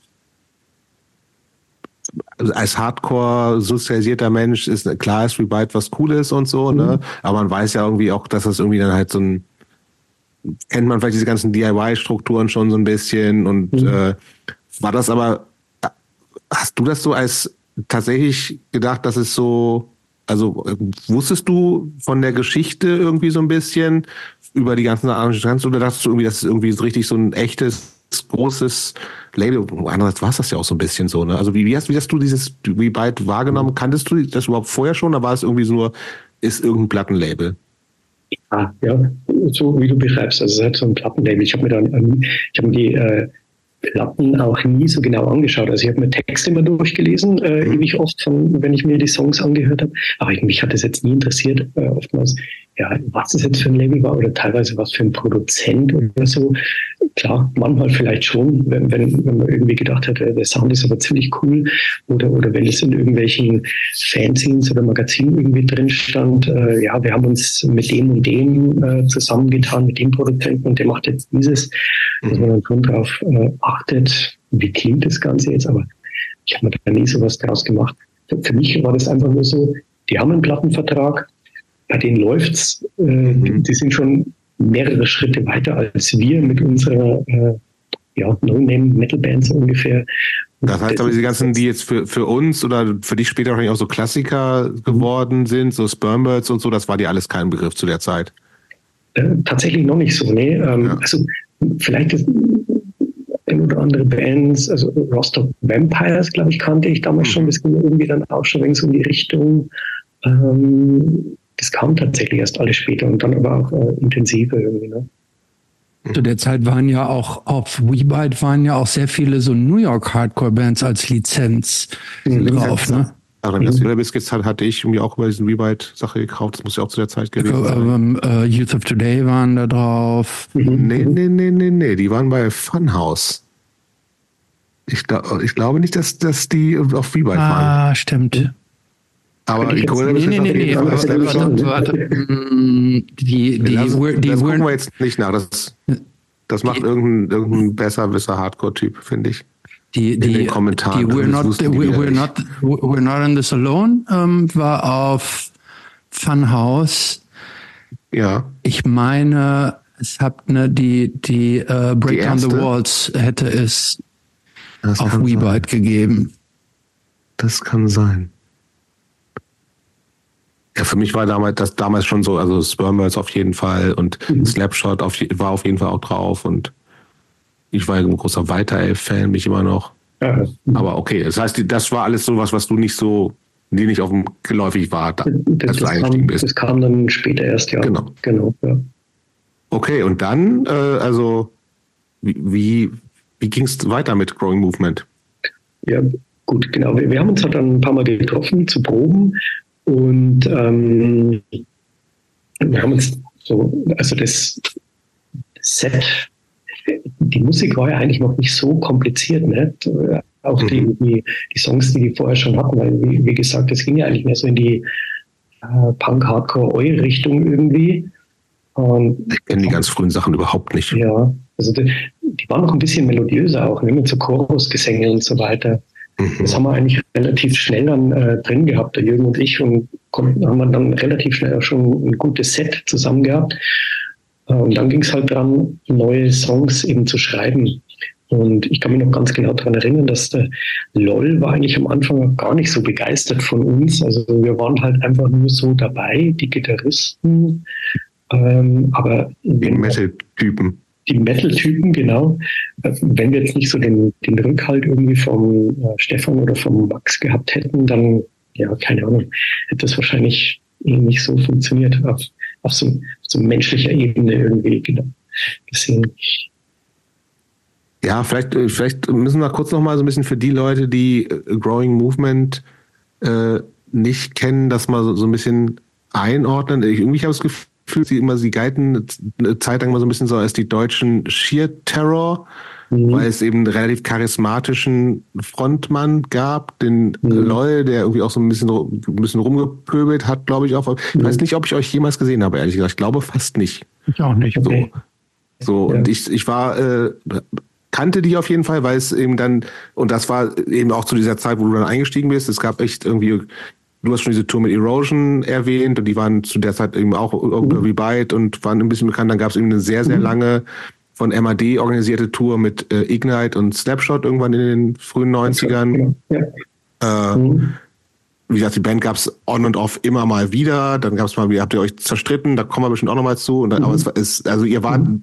immer mal wieder über die, auch diese MAD-Connection, die es immer gegeben hat, immer mal wieder sehr präsent. Es gab Konzerte mit Exploit heute Warzone und Business und so.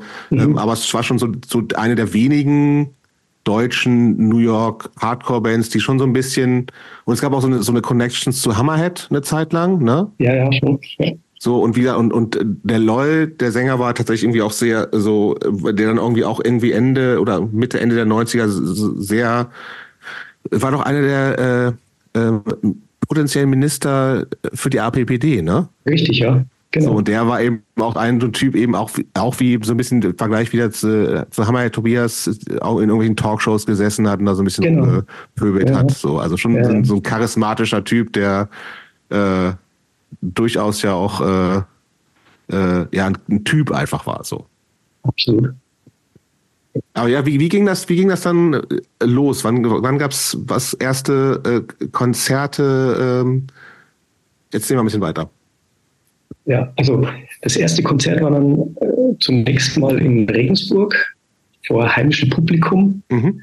Und ähm, ich kann mich noch ganz genau daran erinnern, weil ähm, meine damalige Freundin war auf jeden Fall nach dem Auftritt, die war total schockiert. Lol, wahrscheinlich. Genau.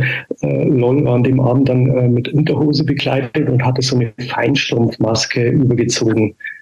Und äh, sie hat dann bloß zu mir gemeint, ah, das bist nicht du und was für eine Band oder so bist du da reingeraten, so ungefähr. Und dann äh, ich so, ja, so cool, mein Gott, ja, das ist, das gehört. Wie, fand, wie das, so, das, das müssen wir so durchziehen. Und äh, Ach, fandst du das cool oder war das eher so, dass du auch gesagt hast, oh, was macht denn der Typ in Unterhose jetzt da auf der Bühne? Das ist so, so das ist aber bei Anthrax aber nicht so. Das ist, äh, ist tatsächlich so, aber ähm, ja, ähm, Lloyd war halt einfach ein charismatischer Typ. Ähm, schräg, chaotisch und man hat auch irgendwie nie, das war immer wie, wie, so eine, wie so eine Achterbahnfahrt. Du hast dann irgendwie nie so richtig genau gewusst, was an diesem Abend passiert.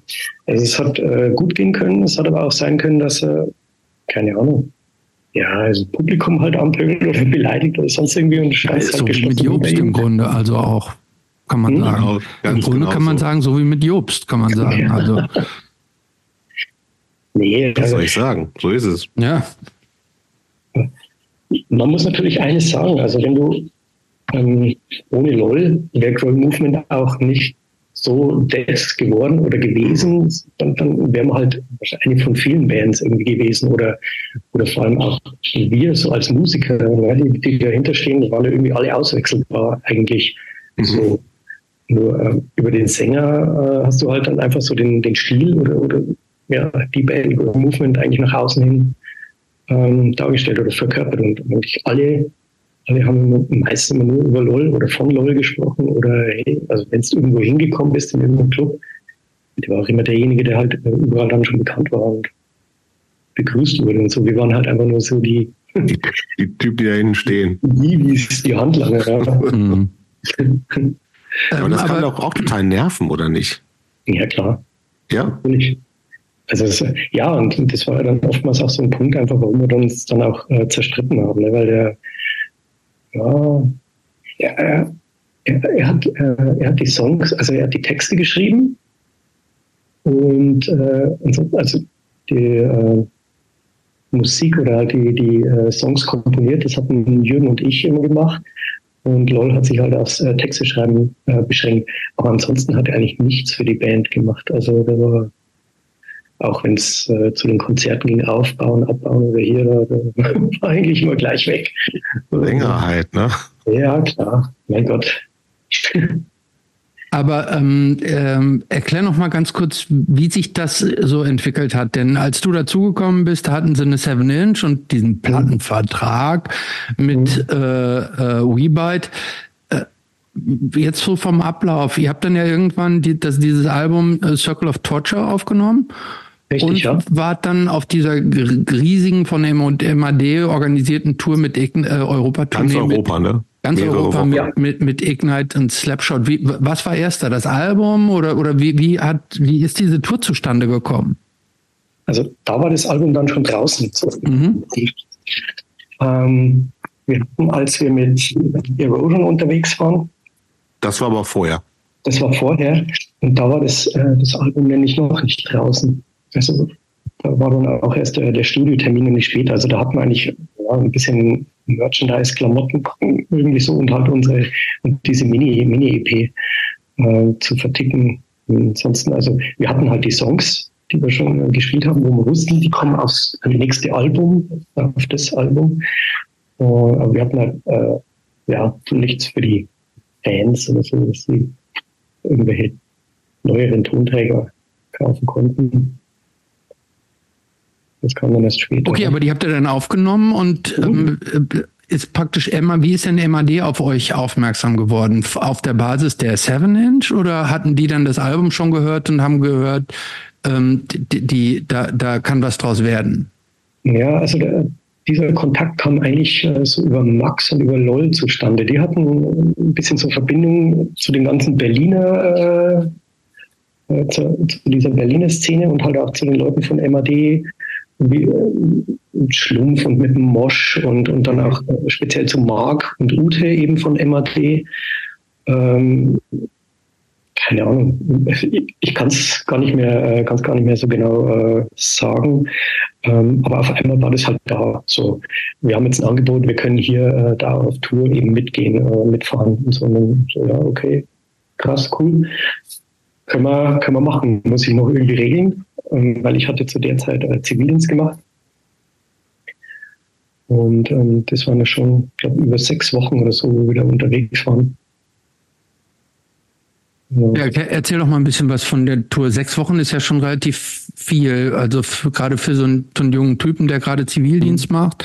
Äh, mhm. Zu der Zeit waren Slapshot und Ignite, die waren ja riesig, ne? Also ähm, ja, Ich, ich, weiß nicht, was wie groß waren die Shows? Da waren im Zweifel so 500 plus Zuschauer fast immer da. Plus. Ja, ja, genau. Also ich glaube, das waren wir schon äh, teilweise, also Polen war zum Beispiel riesengroß, wo ich mich erinnern kann. Das waren bestimmt so 1000 Leute oder so. Das war eine ja. große Halle, ja. Ähm, nee, ich hatte ja, äh, wie gesagt, Zivildienst eben gemacht und ich habe einen Teil Urlaub nehmen können und äh, den restlichen Teil musste ich irgendwie so Sonderurlaub beantragen. Sonderurlaub unter Wegfall der Geld- und Sachbezüge, genau. Mhm. Damit ich halt. Hm? Ja, ja, genau, damit ich halt über diesen Zeitraum hinaus da eben mit, mitfahren konnte. Irgendwie, ja, jeder hat es irgendwie äh, gebacken gekriegt, dass das äh, eben passt. Und das ging komplett quer Deutschland überall. Und natürlich, wir waren in, na, wir waren in, in uh, Holland haben wir gespielt, wir haben in Italien gespielt, in Tschechien oder Tschechoslowakei. Ich glaube, es hieß damals, glaube ich, noch Tschechoslowakei, ja. ja glaube ich auch. Ja, in, in, in Prag im 007. Äh, dann waren wir in Schweden, in Norwegen, haben wir, in Oslo haben wir gespielt. Äh, wo waren wir denn? Ja. Bin ich in England? Das schon, nee, England nicht. Mhm. Nee. Balkan auch nicht so? Bitte? Balkan, sowas auch nicht? Aber wir, wir haben einen Auftritt noch in Pula gespielt. Also damals Jugoslawien, das ist äh, ah, okay. halb ins Lestrien, genau. Ah. Ja. Was war das Absurdeste, was auf der Tour passiert ist, an das du dich erinnerst? Ja, da, da gab es da gab's einige, einige Szenen. Also äh, beispielsweise in Pula, da waren irgendwie so wenige Leute oder am Anfang kam irgendwie gar keiner. Dann haben wir das Konzert erstmal so im Sitzen gespielt und so für uns irgendwie so äh, gejammt. Irgendwann kamen dann die Leute und haben irgendwie gestaunt oder halt auf die Bühne geschaut, was da los ist. Und ja, kam da ein bisschen Bewegung rein. Dann haben wir dann die, die Stühle auf die Seite und haben dann eben richtig gespielt. Ähm, aber ähm, so die Umgebung war ganz schön, weil das war direkt am Meer. LOL, LOL meinte damals äh, auch das, das, erste Mal, dass er so richtig irgendwie da am Meer ist und so. Und genau. Dann waren wir eben noch in Italien. Italien war auch richtig geil, weil da äh, die Fans, was mich total umgehauen hat, die waren alle voll schick gekleidet. Also die, die jungen Menschen haben sich alle so mit Hemd und, und die, die Mädels sind so mit Kleid und, und die, die haben sich voll schick gemacht für, für ein Hardcore-Konzert. Total abgefahren. Ja. Und äh, da ähm, in Italien, man kennt ja die, die schmalen Straßen und engen Gassen, da hat man, Ralf hat uns da gefahren, der damalige Gitarrist von Rawside, der jetzt bei Frontalangriff auch ist. Ne? Der hat uns gefahren und fährt durch so eine schmale Gasse durch, wo so ein Erker oder halt so ein Balkon irgendwie drüber ist. Und äh, da hat sein komplettes das Dach, also den von, von dem Wohnmobil oben aufgerissen, so an der Seite. Das ist teuer. Ähm, ja, ja. Wir haben das so einigermaßen geflippt und hätten gedacht, das würde jetzt passen und mussten aber dann, zwei Tage später haben wir dann einen Auftritt gehabt in, in Amsterdam und da hat es richtig gegossen. Also, und da haben wir dann eben festgestellt, scheiße, das Wohnmobil ist nicht mehr dicht. Das tropft irgendwie oben durchs Dach rein. Erstmal mit äh, aus dem Backstage-Raum Kabeltrommeln verlegt und lauter Föhns äh, rein äh, äh gestellt äh, in das, äh, in das Wohnmobil, um, um das irgendwie trocken zu kriegen. Und dann mit Gaffertape noch geklebt. Und ja, die, Sache war die, wir mussten ja das Wohnmobil haben wir von der Plattenfirma gestellt bekommen. Oder halt die, Rebite. vom Rebite. Wir mussten nur die, äh, die Kaution, die haben wir selber äh, vorstrecken müssen. Und die ging eigentlich komplett drauf dann danach, weil das äh, Wohnmobil wirklich ja total runter runtergewirtschaftet war, einfach völlig fertig. Das heißt, ihr habt als Band auch komplett in diesem Wohnmobil dann jede Nacht übernachtet, ne? Also wie, eine Art Nightliner, nur in klein. Ja, die ähm, Slapshot Ignite, die, die waren äh, in einem Nightliner unterwegs, in diesem äh, schon okay. kennt man ja noch, ne? Mhm. Die waren unterwegs und wir mussten halt hinterher tingeln mit dem, mit dem Wohnmobil. Ähm, aber Wow. Aber habt ihr euch so auch so gefühlt, als wir müssen da immer jeden Abend anfangen und äh, tingeln so daher? Ich habe irgendwie, wenn man, ich habe auf der uralten Conny Island, die haben irgendwie noch so ein Ding und wenn man so ein bisschen rumfindet, äh, mhm. gibt es da so einen kleinen Konzertbericht von dieser Tour. Ich, also ich weiß nicht, mhm. welches Jahr es dann ist, aber das steht ja auch nicht, wahrscheinlich 2, 93, 94? 94 war das. 94. Mhm. Der Abend begann mit Growing Movement, die das gleiche Handicap wie alle deutschen Hardcore-Bands zu tragen hatten, dass man aus Amiland sein muss, um vom größten Teil des Publikums akzeptiert zu werden. Mhm. Bla bla bla.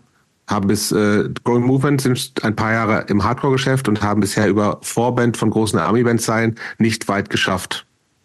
So, hat sich das für dich so angefühlt, dass das irgendwie so ein bisschen so, ihr seid so, nein, seid halt mit und die anderen sind eigentlich so die Stars oder und wie was war, was war für so ein, wie war die Stimmung so unter den Bands aus deiner Sicht?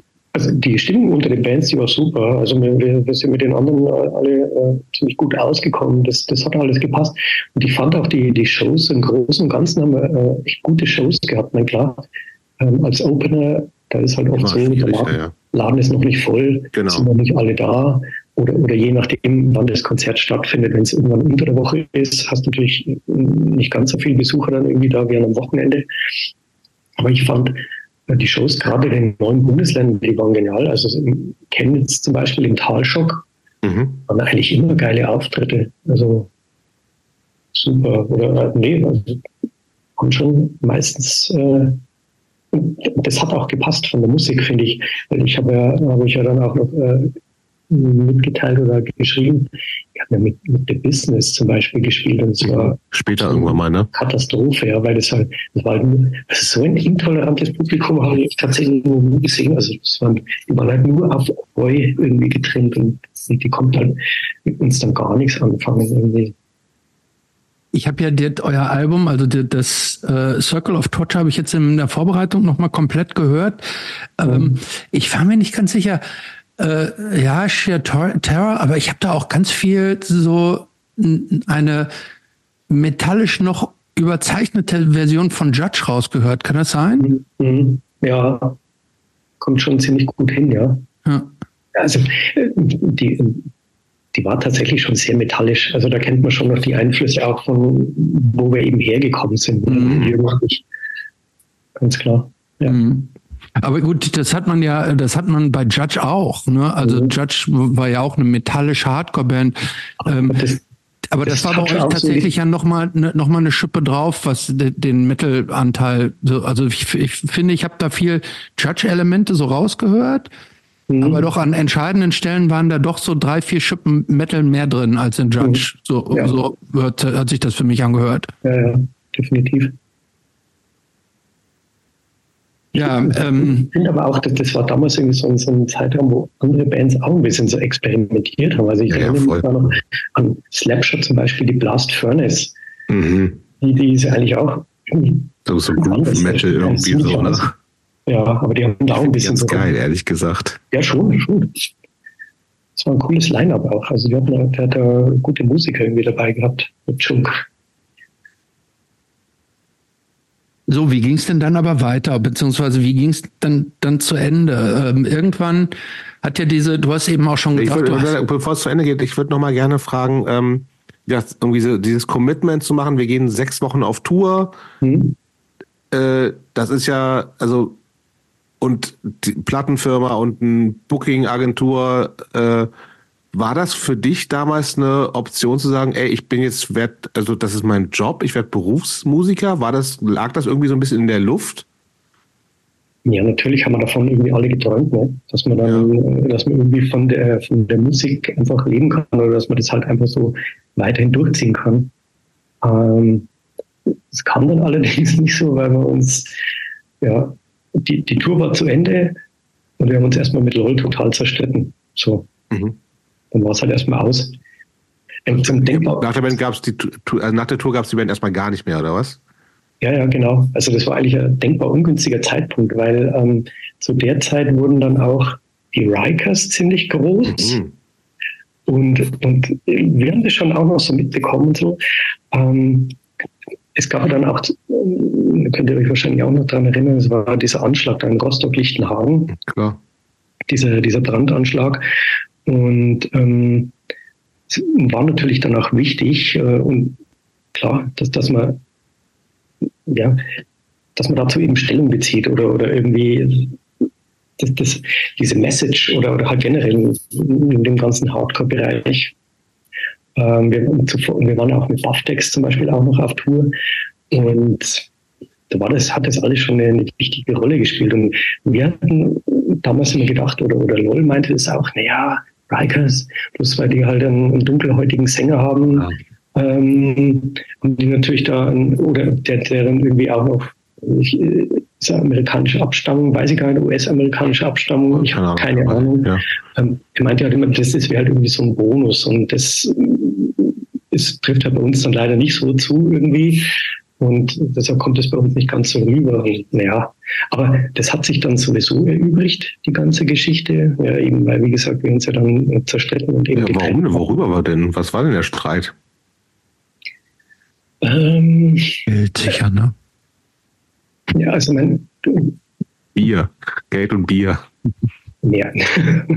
nee, aber was ich halt eingangs auch schon gesagt habe, mit LOL war halt einfach auch jemand, der relativ wenig immer zu irgendwas beigetragen hat und auch, auch wenn es darum irgendwie ging, ähm, Merchandising irgendwie vorzufinanzieren, ne? dass wir jetzt sagen, wir müssen halt so und so viel Geld in die Hand nehmen, damit wir halt ein paar Shirts äh, drucken lassen können und, und irgendwie äh, Beanies machen und, und dieses und jenes.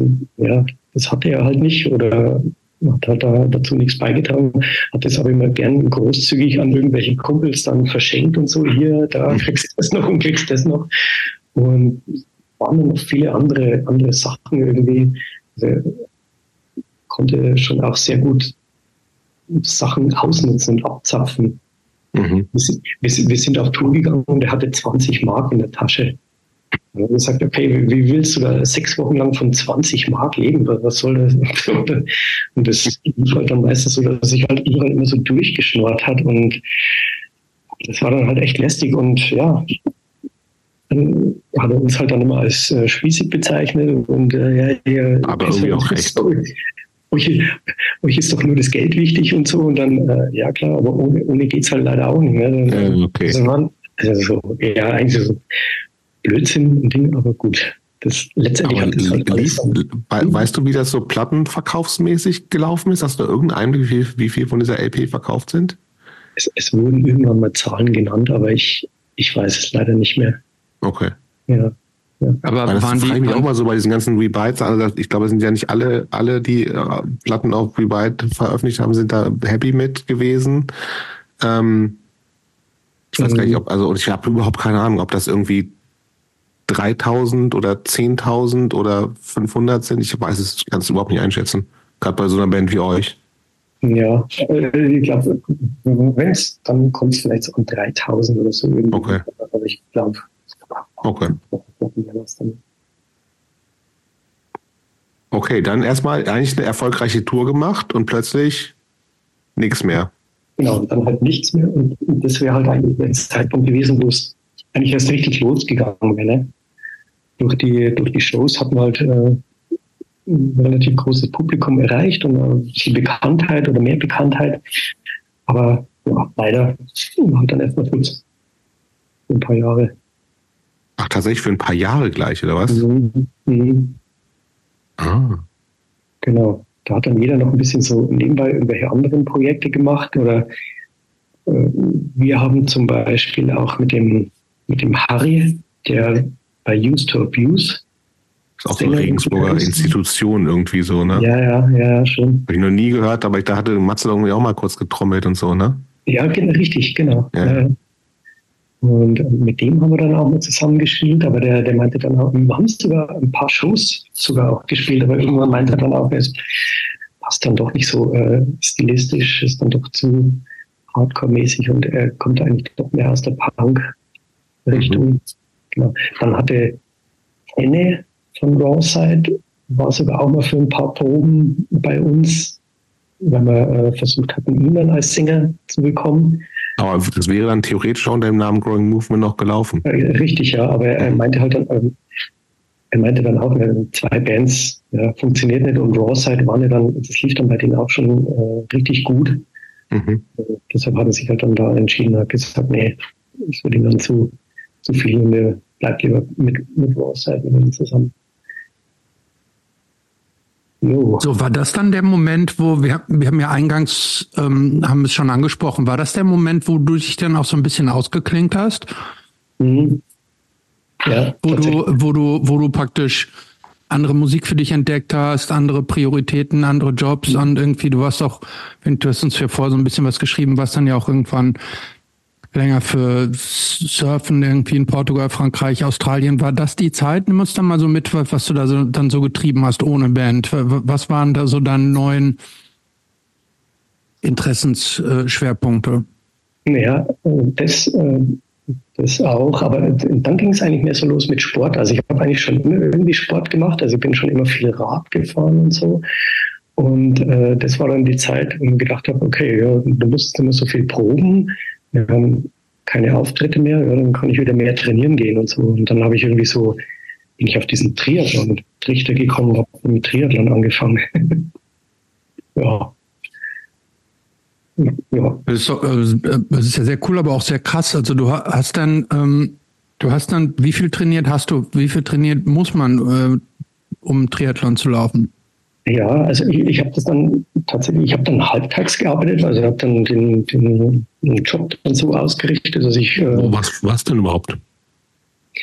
Da habe ich äh, in einem Fahrrad, also in einem Fahrradladen gearbeitet, in der ah. Fahrradwerkstatt und äh, habe Fahrräder zusammengebaut. Das ist ein guter Job, finde ich. Ja, ja das habe ich dann das so. Sehr schlecht gemacht. bezahlt, oder? Ja, ja für mich war es okay. Ich, ich habe irgendwie wenig Ansprüche gehabt. Ich habe in, in einer WG gewohnt, so WG-Zimmer war jetzt auch nicht so teuer und ansonsten nicht so viele Ausgaben irgendwie gehabt. Da, mhm. ja, das war mir alles nicht so wichtig. Mir war es dann nur wichtig, dass ich genug Zeit habe zum Trainieren. Und ich habe dann schon, glaube ich, in der Woche so 20 bis 25 Stunden immer trainiert. Wow. wow. Ja.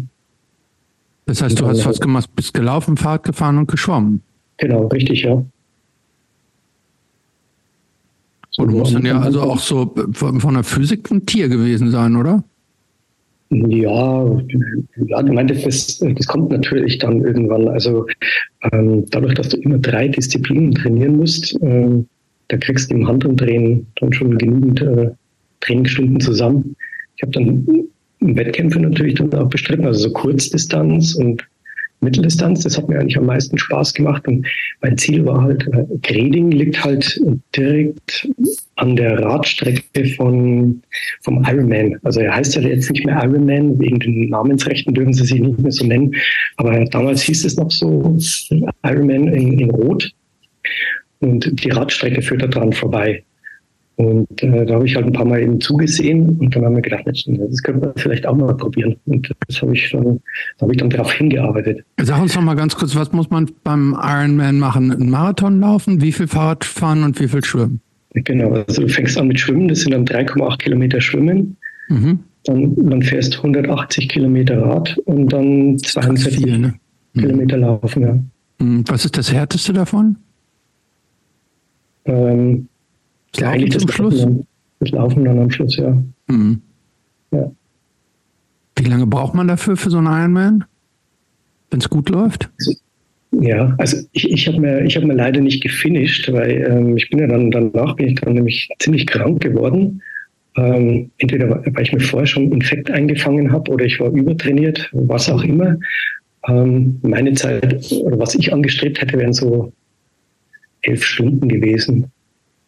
Hm, aber ich habe dann, wie gesagt, also beim, bei der Hälfte der Laufstrecke bin ich dann ausgestiegen, nachdem es dann äh, gefroren hatte. An dem Tag war es aber richtig heiß, aber mich hat es richtig so äh, gefrostet. Also, ja. So geschüttelt und dann habe ich mich da von medizinischen äh, Fachpersonal abholen lassen. Ja. Aber war das, war das eine große Enttäuschung für dich, wenn man da so lange drauf hinarbeitet? Ja, wie, lange, äh, wie lange trainiert man überhaupt, auf, bis man so weit ist? Wie lange braucht das? Ein Jahr oder? Zwei, drei Wochen? Also zwei Jahre brauchst du eigentlich schon. Also zwei Jahre mindestens. Die, äh, die so Kurzdistanzen, das, das geht dann schon mal, das kann man schon mal machen dann. Aber halt, dass du diese, diese Ausdauer halt kriegst, ist halt so ein längerwieriger Prozess. Ne? Ja, ja. Ähm, Was war das? 180 genau. Fahrradfahren, 180 Kilometer Fahrradfahren, wie viel Schwimmen? 3,8 Kilometer. Das klingt noch am. am nee, das, das klingt am schlimmsten, finde ich, ehrlich gesagt. Ja, das, das, klingt so, als wenn man das also auch so, sagen wir mal, also die, die Schwimmstrecke, als wenn man die noch so einigermaßen untrainiert hinlegen könnte. Boah, no way, ey. Ich nicht. Also mir, keine Ahnung, was habe ich gebraucht? Eine Stunde, zehn Minuten oder so habe ich gebraucht. So.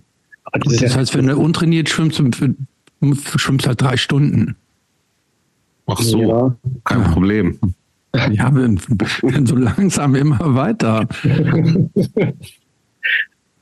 nee, keine Ahnung, aber ja, nee, ich glaube zwei Stunden vielleicht oder so. Mhm.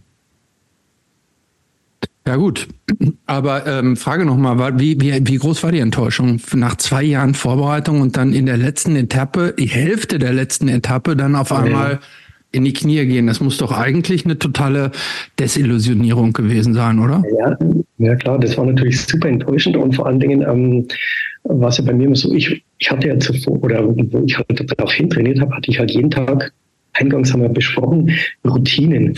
Also ich hatte halt jeden Tag so meine Routine. Ich habe dann meinen, meinen Trainingsplan halt gehabt, so immer auf vier Wochen abgestimmt, immer drei Wochen trainieren und dann eine Woche ähm, aktive Erholung. Und so äh, ging das halt immer zu. Also jeden, ich habe halt jeden Tag irgendwas gemacht. So, und dann. Und aktive Erholung ist, das ist dann, äh, da musst du dann gar nicht trainieren, sondern nur Äpfel und, ja. ähm, und, und Mandarinen ja, essen, oder? Du trainierst schon, aber halt alles äh, langsam oder, oder mehr, mehr so spaßmäßig äh, oder ein lockerer Lauf und auf jeden Fall und auch nicht die, die langen Umfänge, sondern oder auch mal andere Sportarten dann ausprobieren, einfach so, mhm. also nicht nichts machen, sondern halt einfach nur ein bisschen weniger oder reduzierter und mhm. lockerer. Ja, und, und eben, das ist halt dann mit einem Schlag dann weggefallen. Mhm. Und das war eigentlich, das hat mich psychisch du, du, du hättest ja theoretisch weiter so ein bisschen. Ja, würde ich auch sagen. Du machst halt den nächsten Ironman oder irgendwas anderes. Ja, aber, aber das, das, Problem war halt, dass, dass ich eben danach dann äh, krank war. Ich habe mir halt eben dann, das, das war so, da war ich dann beim Arzt ewig, weil das, das hat sich über Wochen hingezogen. Dann fühlte ich mich wieder besser, da habe ich wieder trainiert. Dann kam wieder so ein, so ein Fieberschub und irgendwie, und es hat sich dann herausgestellt, dass vor allem dieses pfeifersche Drüsenfieber. Ah. Und äh, das habe ich dann tatsächlich über, also bis das dann so richtig weg war, bestimmt so zwei Jahre rumgezogen. Und das war halt extrem nervig und da war dann auch nichts mehr mit Trainieren irgendwie.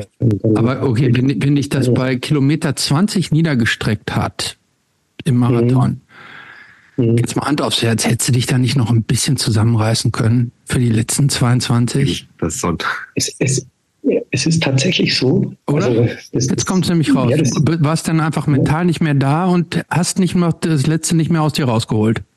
Ja, es ist tatsächlich so, dass viele das so äh, sagen und machen.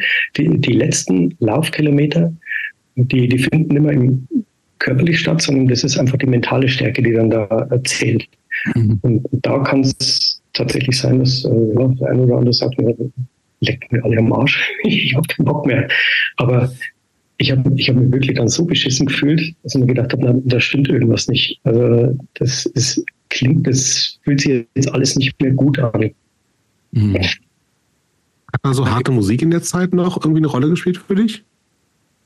Hardcore, mhm. Punk, Metal? Ja, auch noch, aber ich habe dann tatsächlich irgendwie, ja, ich bin dann mehr auf so, in, in so Techno-Clubs dann auch äh, irgendwie gekommen und, und fand dann irgendwie auch so Drum and Bass irgendwie ziemlich gut. Also auch wieder irgendwie so eine Musik ist zwar eine komplett andere Richtung, aber irgendwie auch, wenn es richtig hart war, dann, dann war es halt auch so genau mit meinem Gusto irgendwie.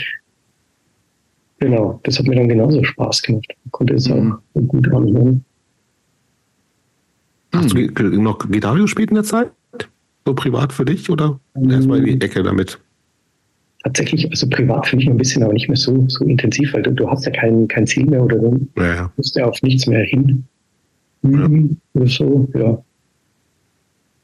Hm. Oder es ging dann doch irgendwie wieder, wann ging es, wie, wie lange war diese erste mhm. Growing Movement Pause und warum ging es dann weiter?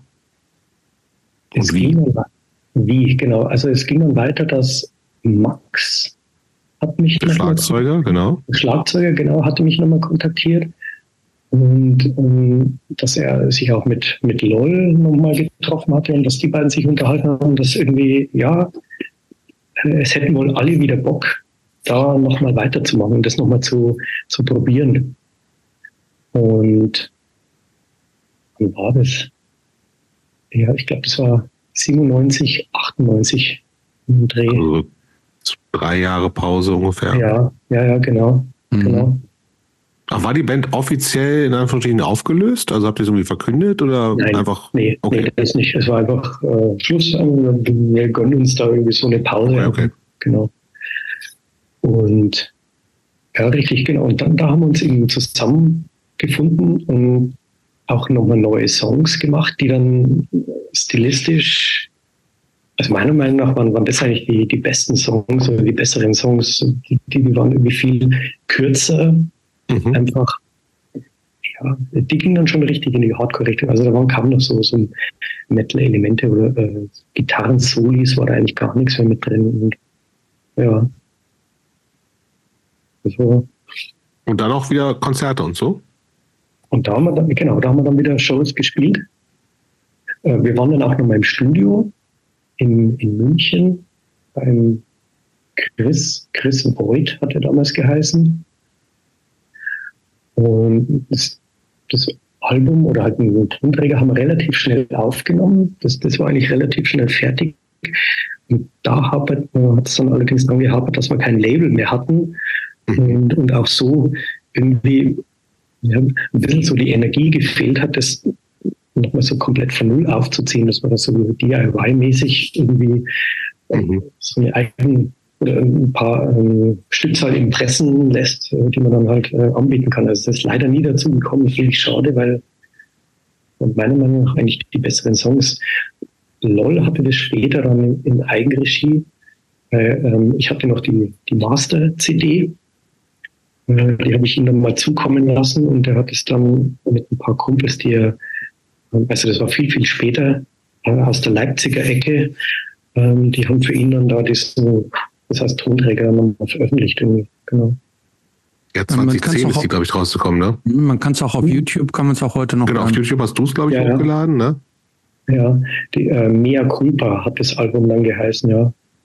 Ja, fand ich auch tatsächlich äh, deutlich besser als die anderen Sachen. Ja, genau. Und da war noch ein Haufen Bonusmaterial drauf, irgendwie so äh, Live-Mitschnitte, die waren vom, vom Ballroom in Esterhofen, da wo wir mit Warzone zusammengespielt hatten.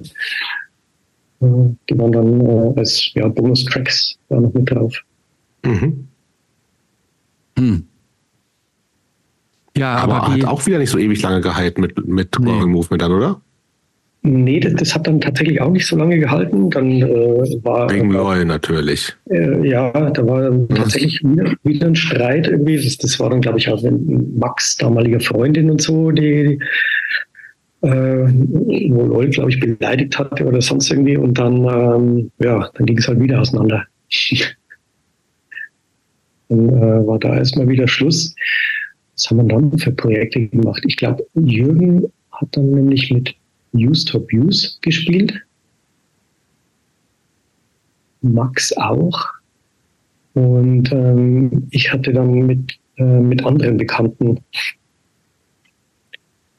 äh, Bands oder mich mit Bands zusammengetan. Genau, das muss dann irgendwann so Anfang der 2000er irgendwann gewesen sein, ja. Mhm. Ähm, aber diese, diese Zukunft, die du am Anfang ja für dich musikalisch in Growing Movement gesehen hast, die, das hattest du, du dir zu dem Zeitpunkt da schon abgeschminkt oder nee, ist das also, da wieder nochmal so aufgeflammt, so vielleicht kann ja doch noch was draus werden?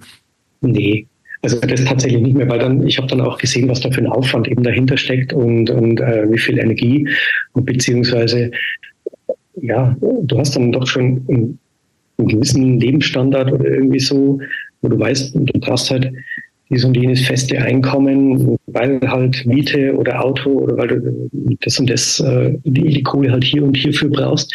Und das kannst du nicht mit so ein paar Shows, die man hier spielt und da spielt. Also da habe ich tatsächlich dann schon gesehen, ich glaube, da ist der, da ist der Zug eigentlich abgefahren. Also mhm. Also das wird mehr so ein, wir haben Bock drauf, wir haben Spaß dran, coole Musik und es macht Spaß, äh, live zu spielen, aber der große Wurf wird, wird dann nicht mehr gelingen. Und vor allen Dingen, es gab ja dann viele andere Bands, ähm, die halt weitaus bekannter waren, dass du dann gedacht hast, ja, okay, was, was wollen die eigentlich von uns noch oder so? Das, äh also, aber von wem habt ihr euch da so überholt gefühlt?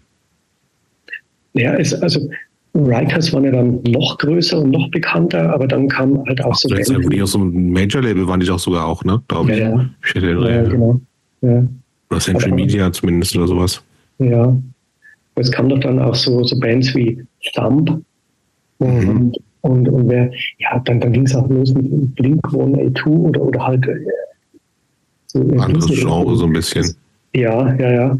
Und, oder wie Age-Blocks, oder? Und, und was waren da alles in diesem? Ich habe dann tatsächlich mich auch gar nicht so in, in, damit beschäftigt, aber das waren irgendwie so diese, diese Bands, Guano Apes, oder? Was dann da.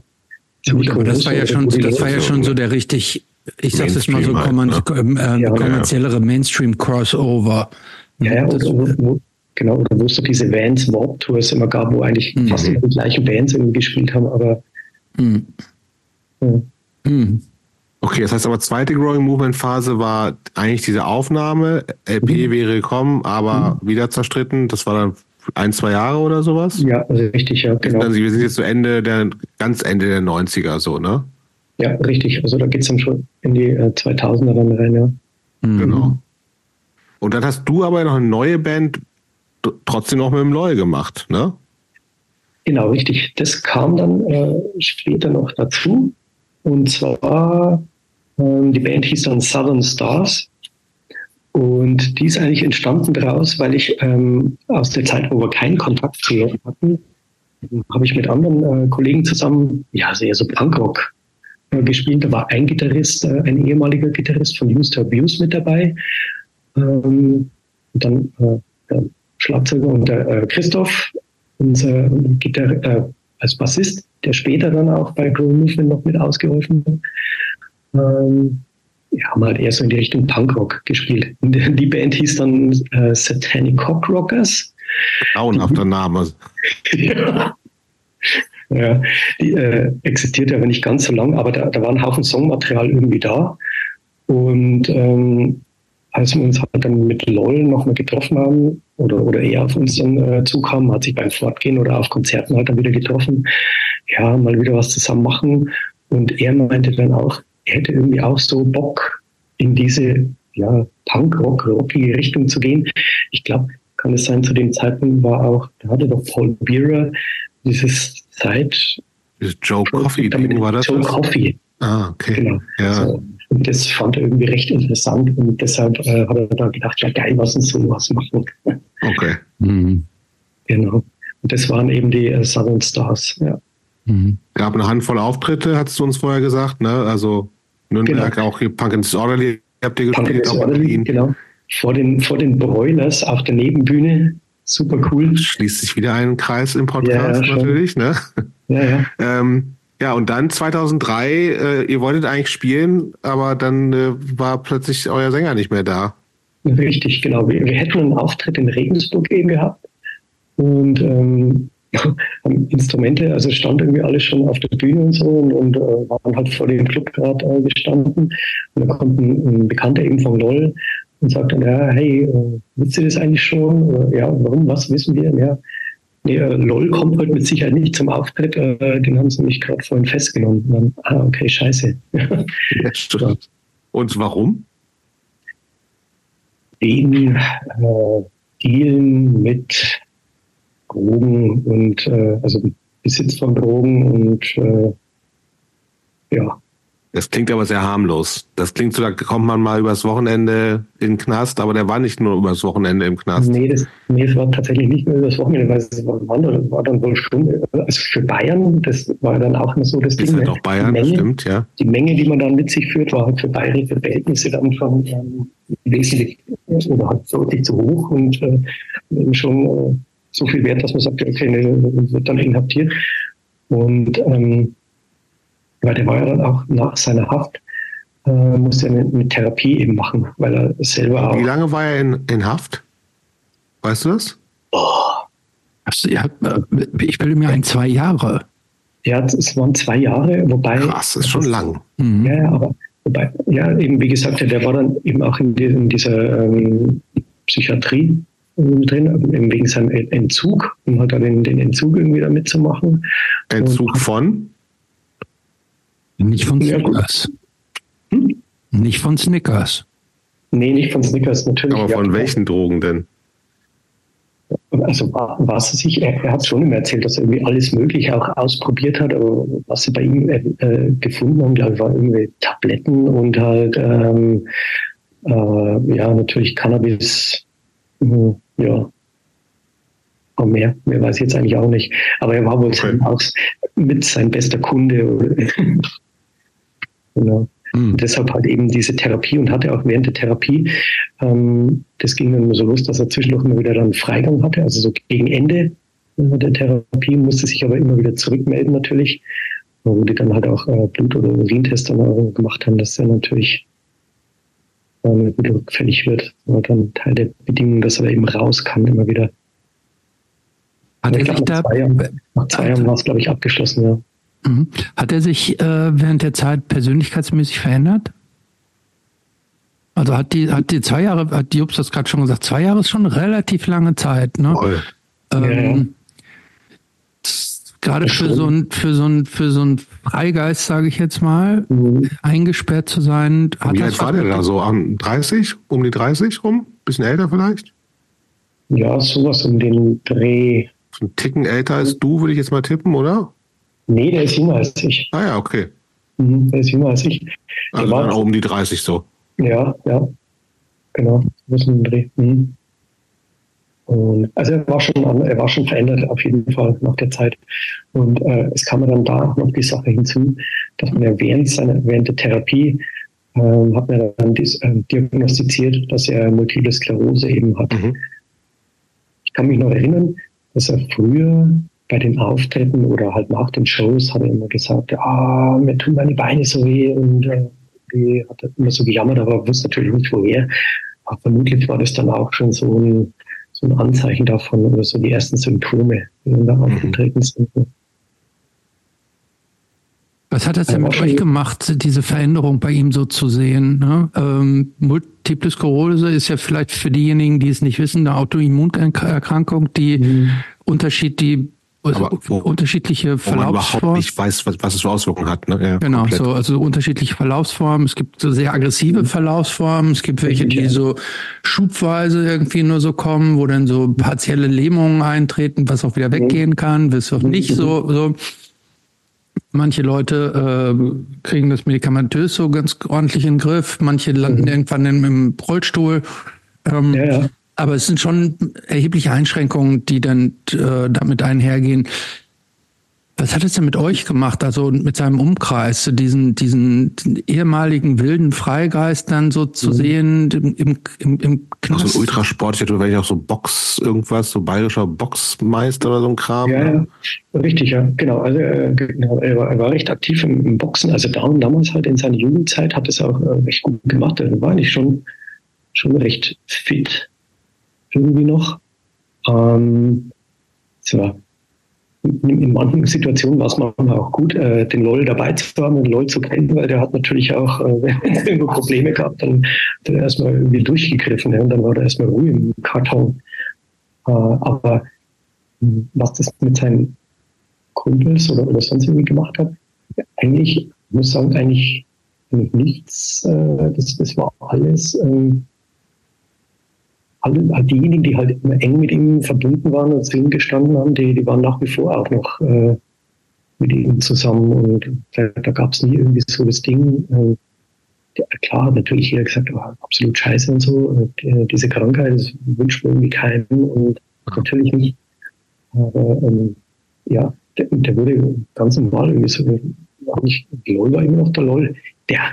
Und ähm, das andere war so, also trotz der Krankheit, also er war, sein, sein Charakter hat er deswegen nicht so verändert. Also der war eigentlich immer noch so straight und direkt und hat eben seine Meinung gesagt. Und die Leute, die er nicht leiden hat können, die hat es gerade aus ins Gesicht gesagt. Also. Mhm. Mhm. Ähm, was hast du zu der Zeit eigentlich beruflich gemacht? Äh, da hatte ich, ähm, ich hatte zuvor noch, also ähm, Fremdsprachenkorrespondent mhm. gemacht. Äh, das, ist eine weitere, das war zwei Jahre schulische Ausbildung, ähm, Englisch und Französisch. Und war dann noch mal kurz in München auch und habe bei so einer Firma gearbeitet, die äh, medizinische Fachgeräte vertrieben hat, also so äh, Sterilisatoren. Mhm. Genau. Und ich habe halt da die äh, so Kunden in Polen und Schweden irgendwie betreut und musste halt also äh, Geschäftsbriefe dann irgendwie äh, schreiben oder halt dann dolmetschen hier mal und Ding und so weiter, genau. Aber ja, das habe ich eine Zeit lang gemacht, aber dann habe ich halt äh, meine jetzige Frau, hat, äh, damals eben, die aus Regensburg eben ist oder aus der Nähe von Regensburg da kennengelernt und bin dann eben wieder nach Regensburg gezogen und habe mir dann hier in der Nähe eben einen Job gesucht und war dann eine, eine Zeit lang im, im Vertrieb äh, für Motocross und Mountainbike-Bekleidung, mhm. wo ähm, der Firmensitz, also der Hauptfirmensitz äh, der Marke in den USA in äh, Corona in Kalifornien eben ist. Also heißt tatsächlich Corona, mhm. Genau.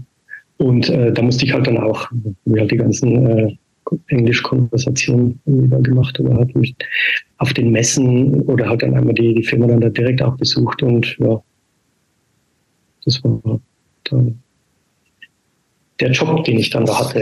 Das war dann aber schon Vollzeit auch. Also Sag mal, das war Fremdsprachenkorrespondent. Ne? Das, mhm. das ist so wie so eine Art, also was ist der Unterschied zu einem Übersetzer oder einem Dolmetscher? Genau, also äh, Dolmetscher, da musst du noch mal eine Zusatzausbildung machen. Aber das geht dann äh, stärker ins Mündliche und dann vor allen Dingen auch, ähm, ja, also Fremdsprachenkorrespondent ist Großteil eigentlich so Geschäftsbriefe und, und so. Du, du kannst, äh, also ich hatte Wirtschaftsenglisch, und im Französisch, also wobei das Französisch war auch eher so allgemein gehalten mit ein bisschen Geschäftsbriefe, wie man die halt aufsetzt auf Französisch, wie man das äh, formuliert und so weiter. Ähm, ja. Also wie gesagt, also Übersetzer oder äh, Dolmetscher, da war so noch auf diese Schule aufbauend. Ich glaube, das wäre zwei Jahre oder so gewesen, mhm. die du dann dranhängen musst. Mhm. Das war, war das auch Bestandteil von dieser Schule, aber äh, das ging dann nicht ganz ins Detail. Das musste ja, aber das ist ja auch dann die Zeit, ne? Also wir, wir hatten, äh, du hattest ja dann diese Band mit äh, Matze, äh, The mhm. Van Dogs, und hast du mhm. ja vorhin schon so ein bisschen erwähnt, dass die alle, und wie gesagt, mit Matze hatten wir ja vor längerer Zeit auch gesprochen, und der ist ja auch, also er hat ja auch dieses Schlagzeug oder diese Musik äh, Music College, genau.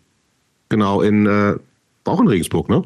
Ja, mhm. in Regensburg. Genau besucht äh, und ist wirklich ausgebildeter Schlagzeuger. Und die anderen beiden in der Band äh, waren ja auch richtige, echte MusikerInnen, ne? Mhm. Und du ja eben, wie wir auch schon vorhin schon gehört haben, eben überhaupt nicht. Ähm, erzähl uns noch mal so ein bisschen, äh, äh, was, was diese Band war. So, und, und ob dann nicht auch, vielleicht auch hätte mehr draus werden können. Oder war das dann auch wieder zu, zu sehr Muckerkram? Nee, also äh, die Band, also da, da ging es jetzt oder geht es jetzt um die The Van Dogs. Und genau. da haben wir eben auch zum Teil Songmaterial verwendet, äh, die wir bei Southern Stars zuvor gespielt hatten mit dem LOL. Mhm. Und auch äh, die Holger mitgebracht hatte. Also Holger hat früher bei Super Helikopter gespielt. Ähm, den ich auch nicht, kommen die aus Frankfurt nicht? Kann das sein? Aus über Oldenburg. Ach so. Also okay. aus der Oldenburger Richtung.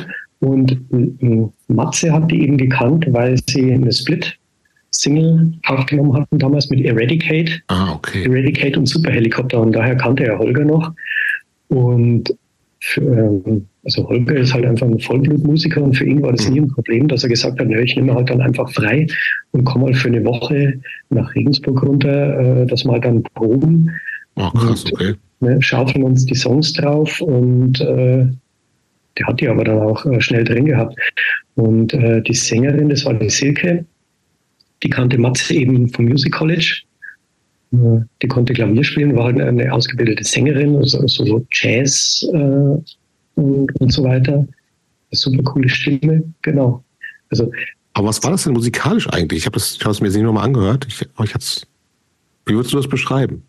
Mm, ich würde sagen, was gab es denn damals für, für Bands, die, die ein bisschen so in die Richtung gingen? Also Punkrock mit äh, Female Fronted, also mit Sängerin. Was gab es denn? Hm. Tilt vielleicht oder ja, Vulture Culture. Ich weiß nicht, ob euch das noch was ja, das war so eine deutsche Band. Ne? mhm. Ja, ja.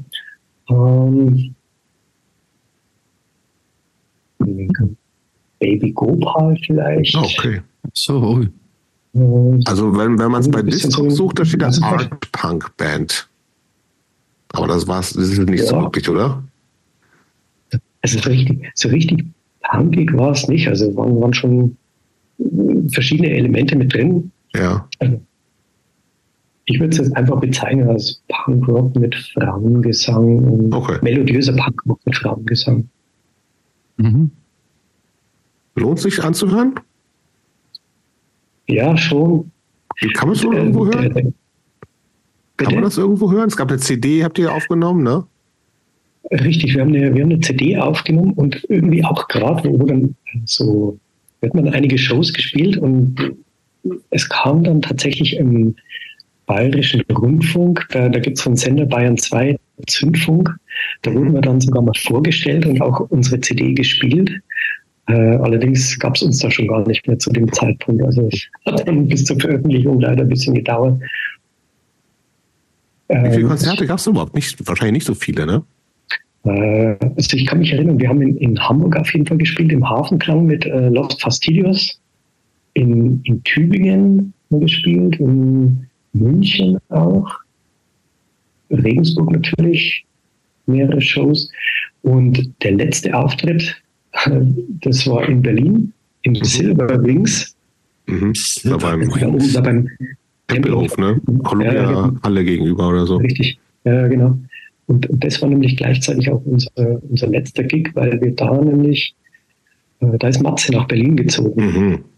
Und wir hatten den unseren Van, unseren Bus halt komplett vollgeladen mit Musikinstrumenten und unter anderem auch mit Matthias Hausstand und äh, Möbel. und ist mit nach Berlin. Und, und von dem Zeitpunkt an war es halt noch schwieriger, irgendwie Bandproben zu organisieren. Ich habe den Holger, der aus Oldenburg anreisen musste, mhm. und der Matze, der mittlerweile eben in Berlin angelegt hat. Und das dann alles unter einen Hut zu bringen. Also aber eigentlich wollt, hättet ihr, ihr habt euch nicht offiziell aufgelöst, sondern ihr dacht, nee, wir machen das schon irgendwie, aber hat nicht funktioniert. Genau, am Anfang haben wir gedacht, wir lassen es jetzt mal so. Ähm, vielleicht klappt es nochmal, dass wir uns irgendwie zusammentun oder dass wir oben können, hier und da mal wieder spielen, aber es ging dann doch relativ schnell auseinander. Also aufgelöst haben wir uns nie. Gibt es immer noch die Band sozusagen? Die gibt es eigentlich immer noch, ja. aber Gut, aber dann, halt und dann kommen wir noch, und dann lassen wir gleich mal äh, Bands äh, äh, zur Seite. Mhm. Schon wieder Growing Movement. Richtig. 2008, also kurze Zeit später. Genau, richtig. So, und da war anfangs der Jürgen auch noch mit dabei. Der hatte dann Bass gespielt. Ähm, ich an der Gitarre, der Max war wieder am Schlagzeug und eben LOL am Gesang. Also da waren wir dann äh, in Viererbesetzung. Und der Jürgen hat dann allerdings nach ja, relativ kurzer Zeit dann die Band wieder verlassen, weil er eben mit Used to Abuse und später halt damit Johnny Firebird irgendwie ziemlich eingespannt war und für ihn war das dann einfach zu viel. Zwei Bands. Und da hat dann äh, der Christoph, der Christoph Seidel dann den Bass übernommen bei uns, der auch zuvor Aber bei. Wie, da, wie viel, wie, wie, wie, in welchem Zustand war denn der LOL mit seiner MS-Geschichte da schon 2008? Ja, also, genau, also da ging es dann immer so los, dass wir, der hatte vielleicht die, die ersten zwei Songs im Stehen noch gespielt, also der, der ging mit Stock, mhm. mit Stock unterwegs. Die ersten zwei Songs hat er im Stehen gespielt und dann musste er sich halt hinsetzen. Dann hat er immer einen Barhocker oder einen Stuhl oder irgend sowas gehabt und saß halt dann auf der Bühne. So, so war der Anfang. Meiner Meinung nach hat es dann auch schon gemerkt, dass ähm, auch gegen Ende des Sets äh, war dann irgendwann auch die, die Luft dann auch raus. Also er konnte dann, hat nicht mehr ganz die Power in der Stimme gehabt. Dann aber also ich finde es, ich finde es eigentlich gut, dass der, also, also trotz dieser, dieser schweren Krankheit, ja, ähm, der, das weiterhin gemacht hat, wofür er gebrannt hat und was ihm wichtig war. Mhm. Ähm, aber es ist ja tatsächlich ähm, ein, ein, ungewohntes Bild zu der Art von Musik, sagen wir jetzt mal, ne? Ja, die eigentlich sehr energetisch ist. Ähm, ja, wie, wie kam das denn so beim Publikum an?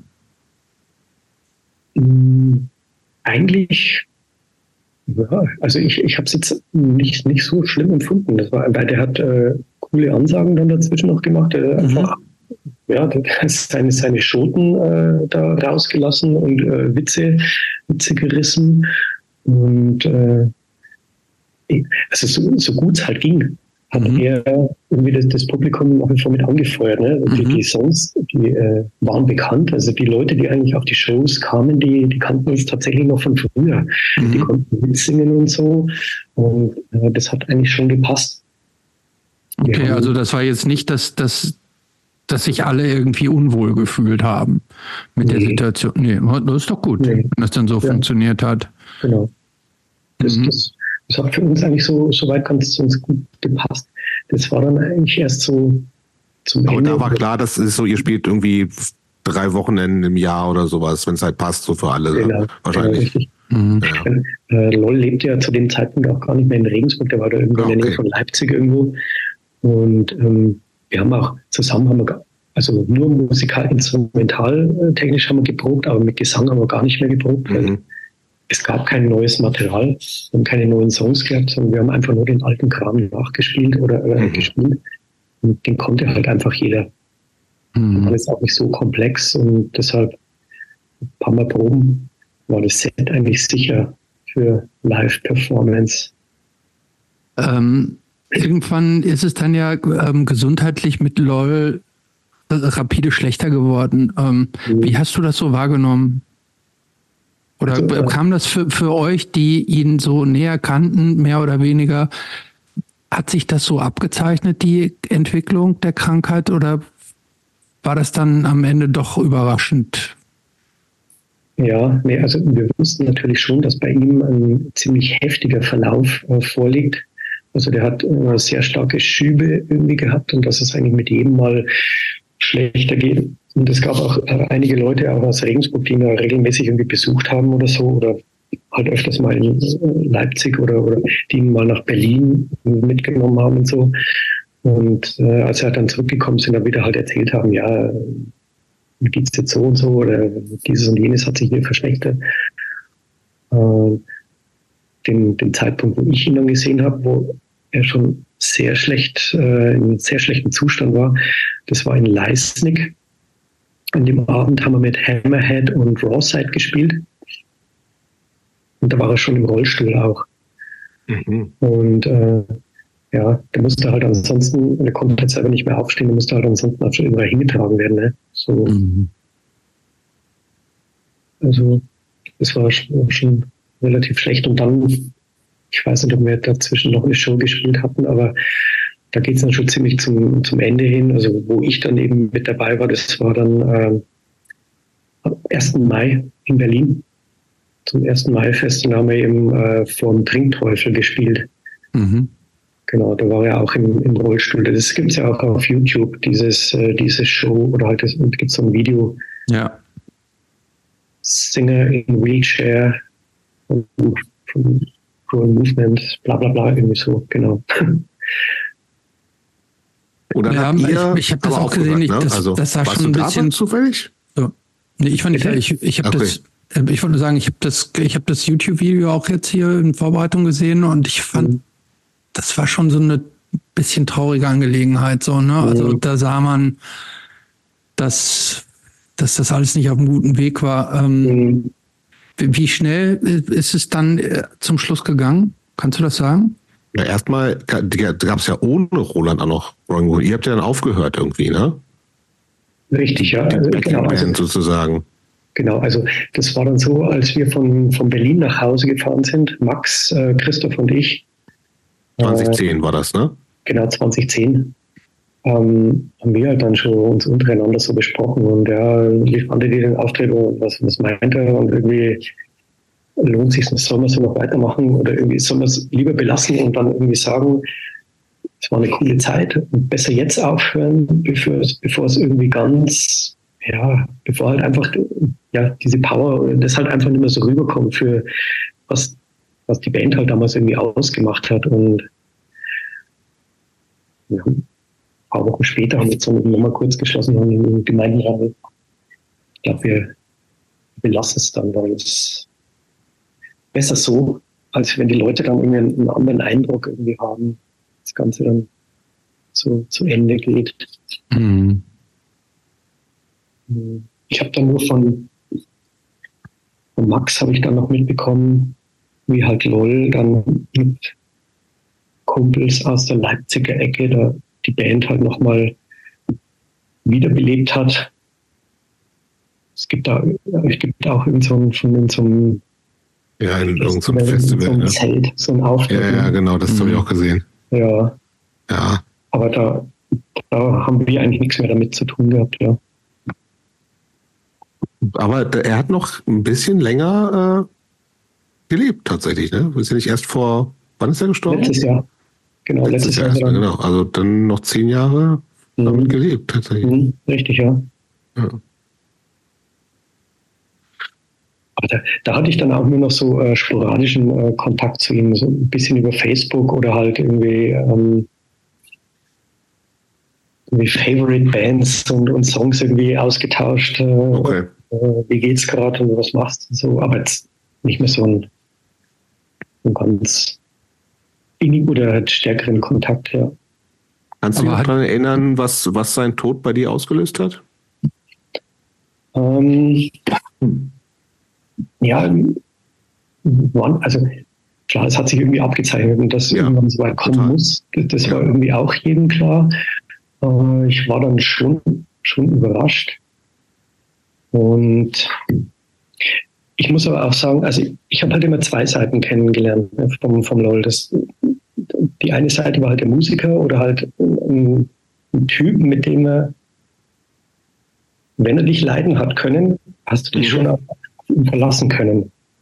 Mhm.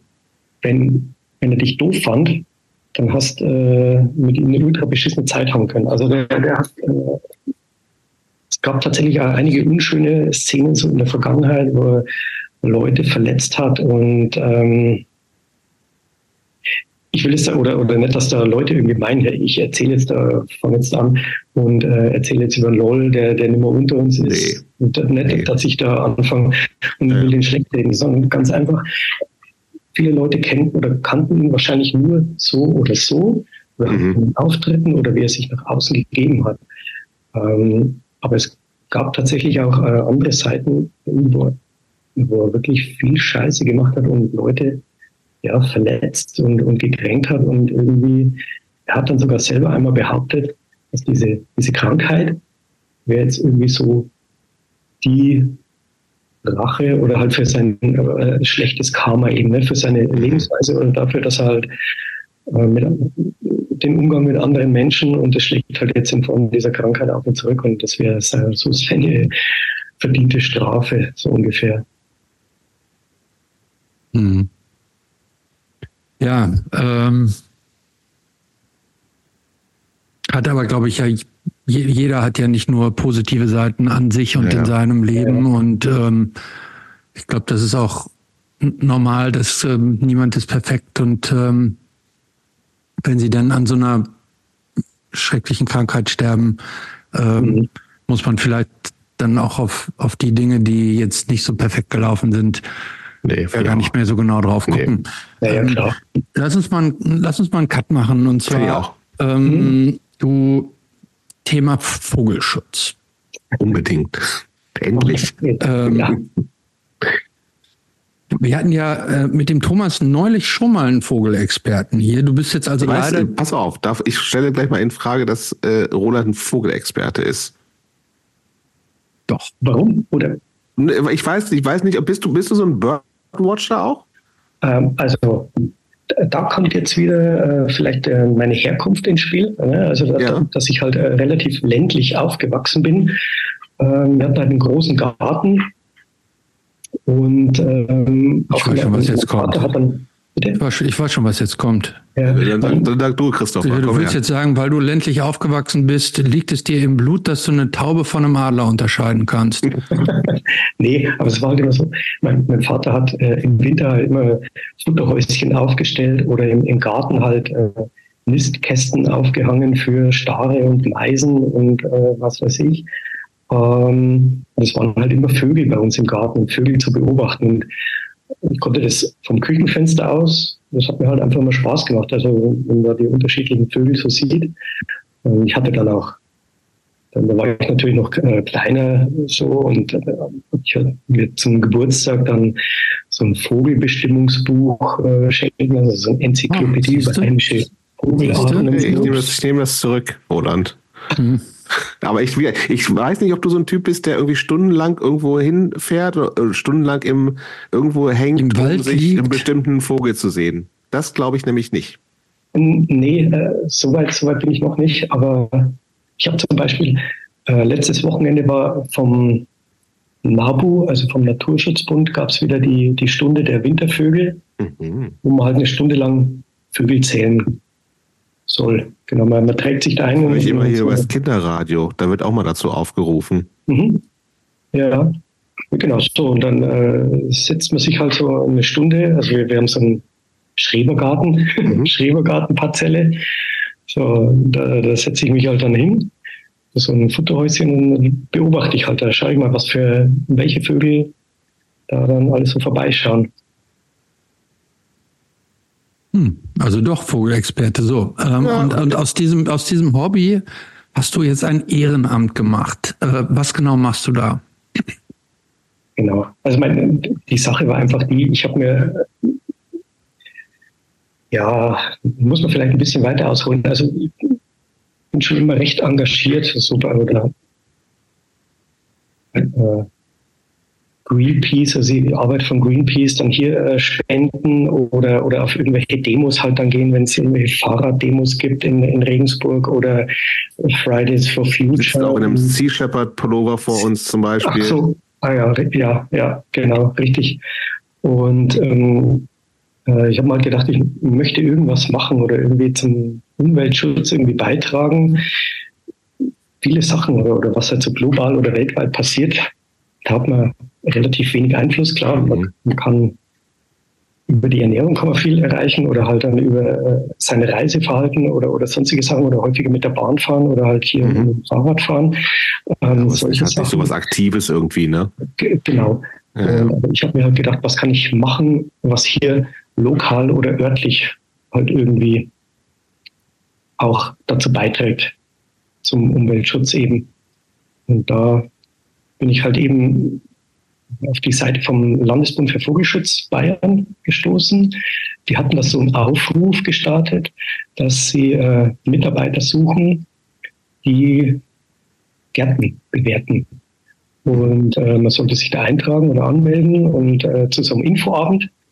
Das habe ich dann gemacht. Und dann gab es erstmal so zwei so Online-Seminare, wo dann die Geschichte oder um, um was es da geht, was das für ein Projekt ist, was da dahinter steckt, äh, beschrieben wurde. Und äh, genau, und danach war dann noch ein Treffen direkt vor Ort äh, beim Landesbund für Vogelschutz, wo man das halt praktisch dann äh, durchgeführt hat, diese mhm. Kartenbewertung, wie das dann eigentlich abläuft. Ja, wie läuft das denn ab? Das läuft dann folgendermaßen ab. Also es, äh, das gilt für Bayern. Also das, das Projekt gibt es aktuell nur in Bayern. Und zwar es geht vom Bayerischen Umweltministerium aus. So ein Forschungsprojekt.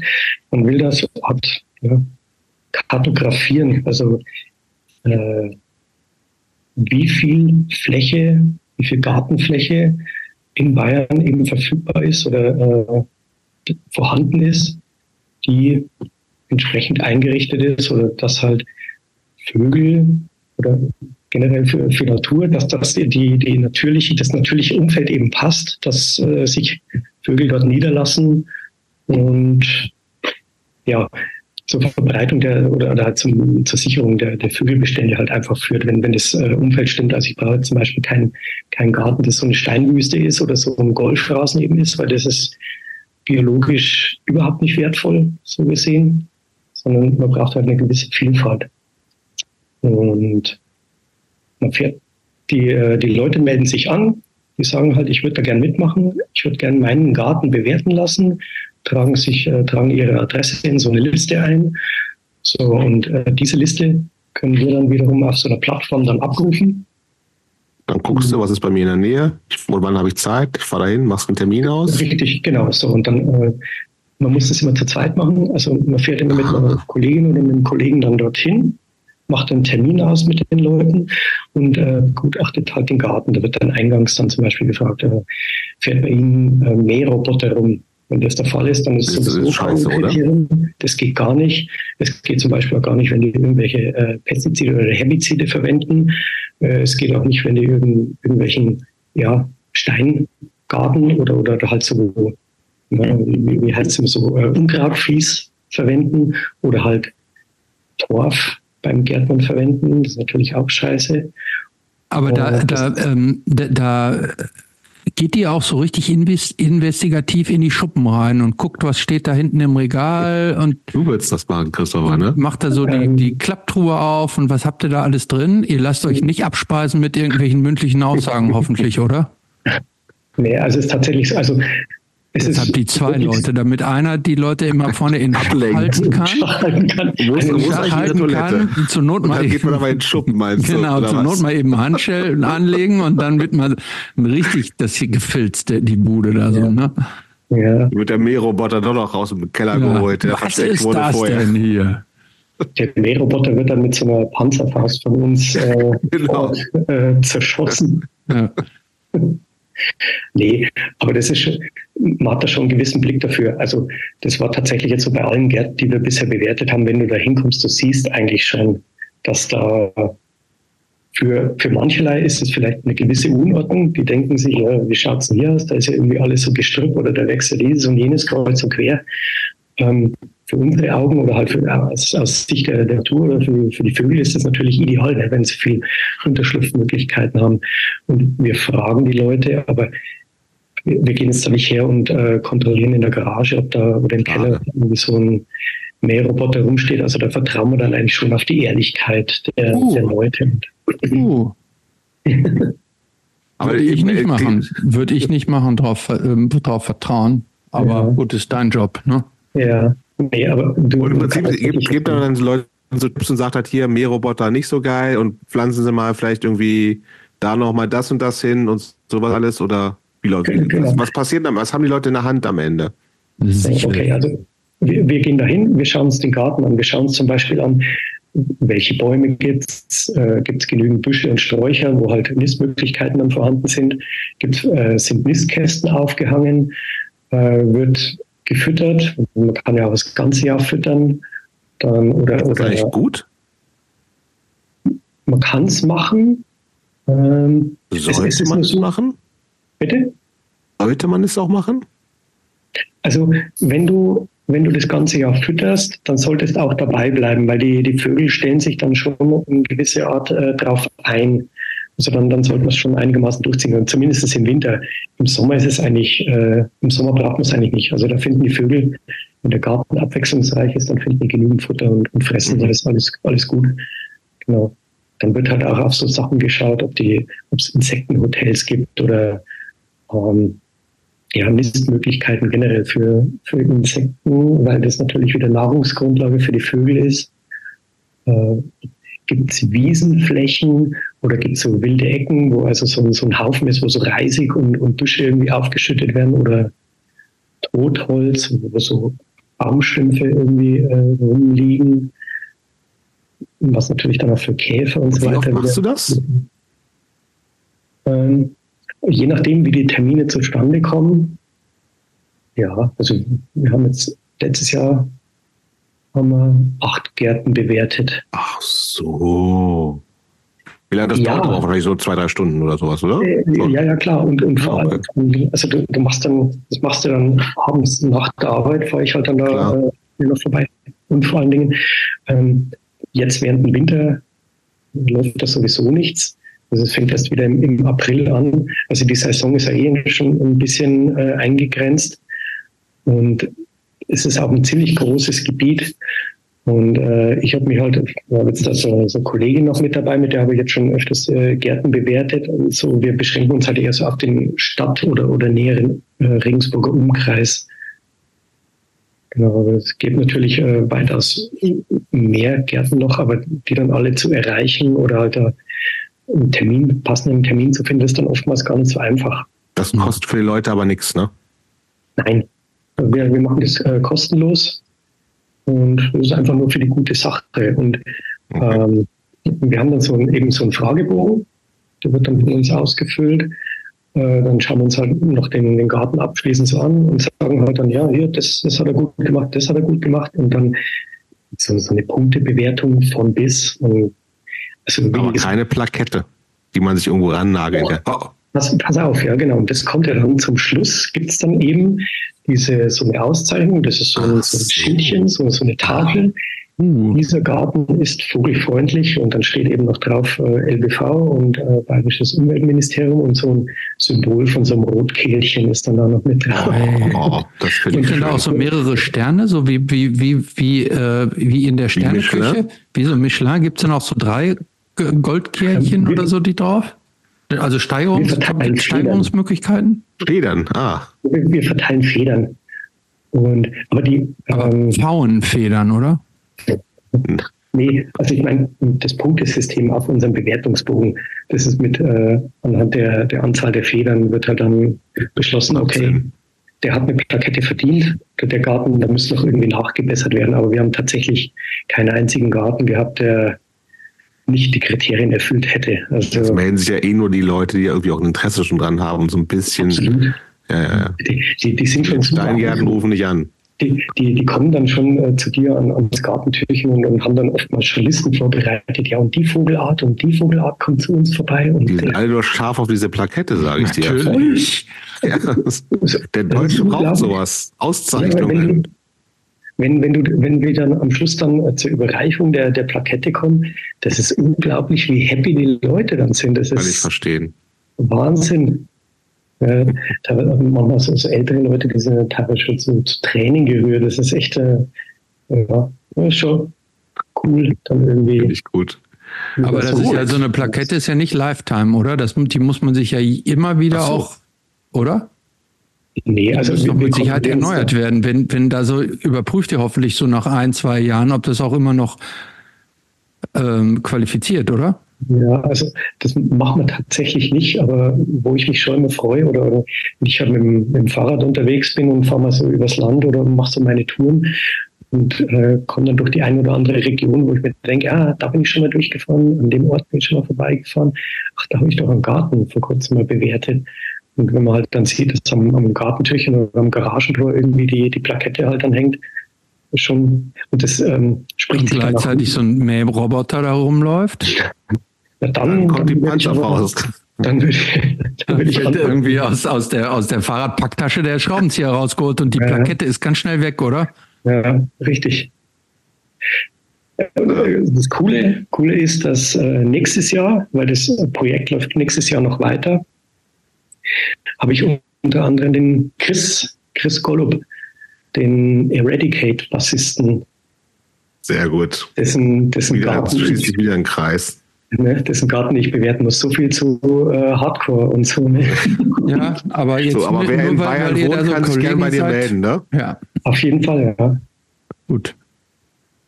Gut, ich würde mal so langsam in den letzten äh, Teil sliden wollen. Mhm. Ähm, was, du arbeitest im Moment was genau?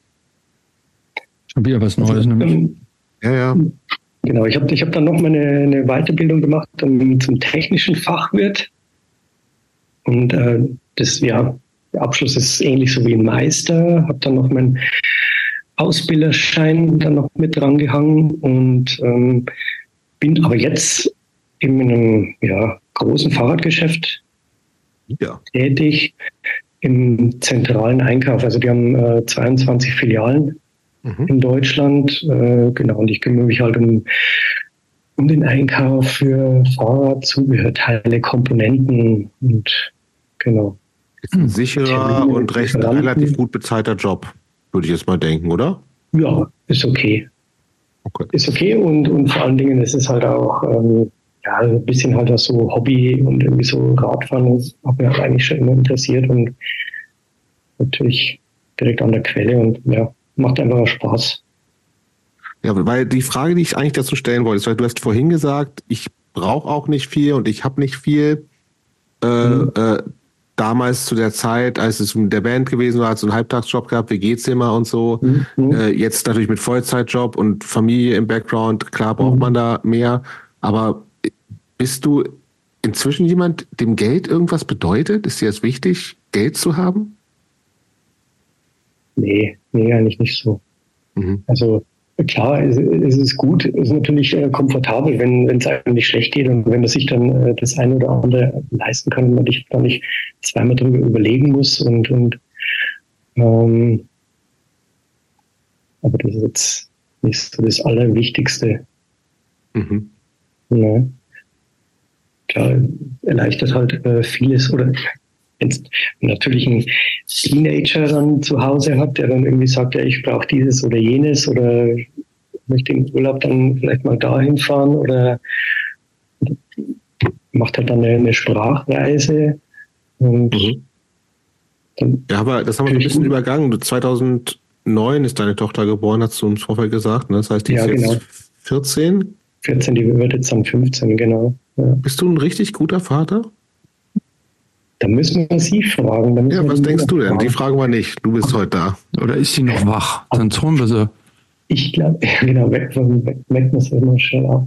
Nee, aber, also ich glaube schon. Also ich, ähm, ich habe auf jeden Fall ziemlich viel mit ihr zusammen gemacht und äh, habe auch furchtbar viel Spaß gehabt, um mit ihr am Spielplatz zu gehen oder irgendwie Kasperltheater oder generell Theater oder Kino oder, oder sonst irgendwas. Ähm, das war natürlich dann zu dem Zeitpunkt auch richtig hart, dass sie dann mit zwölf Jahren dann irgendwie so, äh, ja, mich nicht mehr so gebraucht hat. Mhm. Ne? Dann kommst du halt vorher so vom Fulltime Daddy mhm. Superman, so ungefähr, ne? und dann irgendwann bist halt Hans Wurst of the Home. Ja, das ist wer sind Sie, ein bisschen cringe, bist nur noch cringe. Lass, lass mich lieber in Ruhe und genau. Aber es ist, ist okay, auch so, also wieder besser. Also es war so, so mit zwölf ging es mal ein bisschen so los, aber jetzt sind wir ziemlich cool. Ja. Wird auch wieder schlechter. Zu, was sagt Bestimmt. Ähm, was sagt die denn äh, zu deinen ganzen alten Bands? Und hat die dich mal live gesehen irgendwie? Ist ja schon länger jetzt her wahrscheinlich, ne? Äh, ja, nee, sie hat mich tatsächlich nicht live gesehen, weil ähm, der Auftritt, wo wir in Berlin gespielt haben, da war sie dann gerade mal ein Jahr alt. Ja, ja. Ne? Und, und danach ähm, war ja eigentlich nichts mehr. Das Einzige, was ja noch war, war mit Used to Abuse, wo ich euch auch geschrieben habe, aber das war während Corona, mhm. wo wir eigentlich aus dem, aus dem Proberaum nicht rausgekommen sind. Und, Hast, du, hast du die mit ihr mal jetzt wo irgendwie so mal Videos angeguckt oder sowas? Es gibt ja ein paar, findet man ja so auf YouTube. Natürlich. So, ähm, ich, zeige das dann natürlich schon immer. Und ich war einmal mit ihr in München auf dem ZSK also ah. bei ZSK nicht auf dem Konzert, sondern da, also da Kinder, sie, haben die auch so ein Kinderkonzert gemacht? Nee. Machen sie tatsächlich auch, aber das war bei München eben nicht der Fall.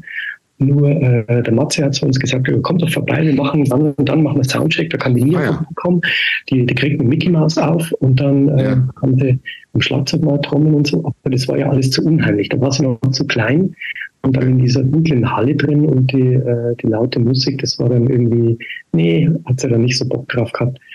Und Was hört ihr denn für Musik? Jetzt gerade, weißt du das überhaupt? Ja, ja, ja. ich weiß, weiß nicht, was mein Zwölfjähriger hört. Klassik. Dein Sohn hört doch nur Klassik, oder? Genau. nee, also mit meiner Musik kann es eigentlich gar nichts so anfangen, als nee. K-Pop. Was? Auf K-Pop steht die total. Ah, okay. Koreanische. Äh, ja, da wissen wir natürlich, was das ist. Ja, klar.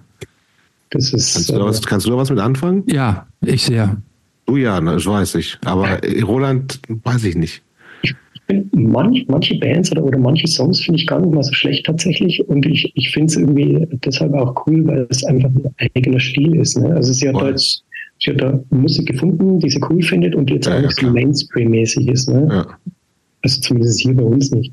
Mhm. Um, ähm, ich ich habe hier, ähm, ich war, wann war das? Ich glaube 2018, als Slayer ihre Abschiedstournee gespielt haben. Da war ich in München und da habe ich halt mit dem Handy dann nur so ein Video gemacht. Das habe ich ihr dann am nächsten Tag gezeigt. Da hat sie dann zu mir bloß so gesagt, da warst du echt okay. Das ist cool. Also da war es schon ein bisschen so. Ja, ich, aber auch, es ist, ich glaube, wirklich un, völlig uninteressant für Jugendliche. Das ja. ist so ein bisschen, das ist einfach so Elternmusik, ne? Also, ja, schon. Klar gibt es welche, die ja auch irgendwie das geil finden, aber mhm. Kann ich auch total nachvollziehen. Also ich fand ich es auch ganz gut. Ihr hattet doch äh, eben Tobias von Hammerhead, hatte die ja bei euch mal in, als ja. Gast. Und der meinte auch, warum sollen sich die jungen Leute von heute diese Musik von den alten Leuten einfach oh, total, ja, das ist, klar. Da, da muss ich ihm, muss ich ihm recht geben, absolut. Ja, ist so. Ja, ja. ja. Wobei, ich habe letztes Jahr ZSK in Regensburg gesehen und das war ein richtig geiles Konzert und ich da habe ich mich. Ja, das sind schon junge Leute. Genau. Ja, ja, ja. Klar. Da waren so viele junge Leute und die dann richtig äh, abgefeiert haben und richtig Stimmung gemacht haben. Das war echt cool. Also Wahnsinn. Ja. Gut. Äh, Hammerhead bringen übrigens demnächst ein neues Album raus, ne? Und ich. Wer? Hammerhead. Ja, ich, die, die, ja, ja. die, haben zwei äh, Vorab-Tracks schon veröffentlicht, die, ja, beide super. Die, großartig sind. Ja, in die Autofahrerhose und was wir, wir pissen an den Dom. Pissen an den Dom. Ja. ja. Spitze. Ja, absolut spitze. Ja. Ja, die haben es halt nicht verlernt, ne? die können es einfach.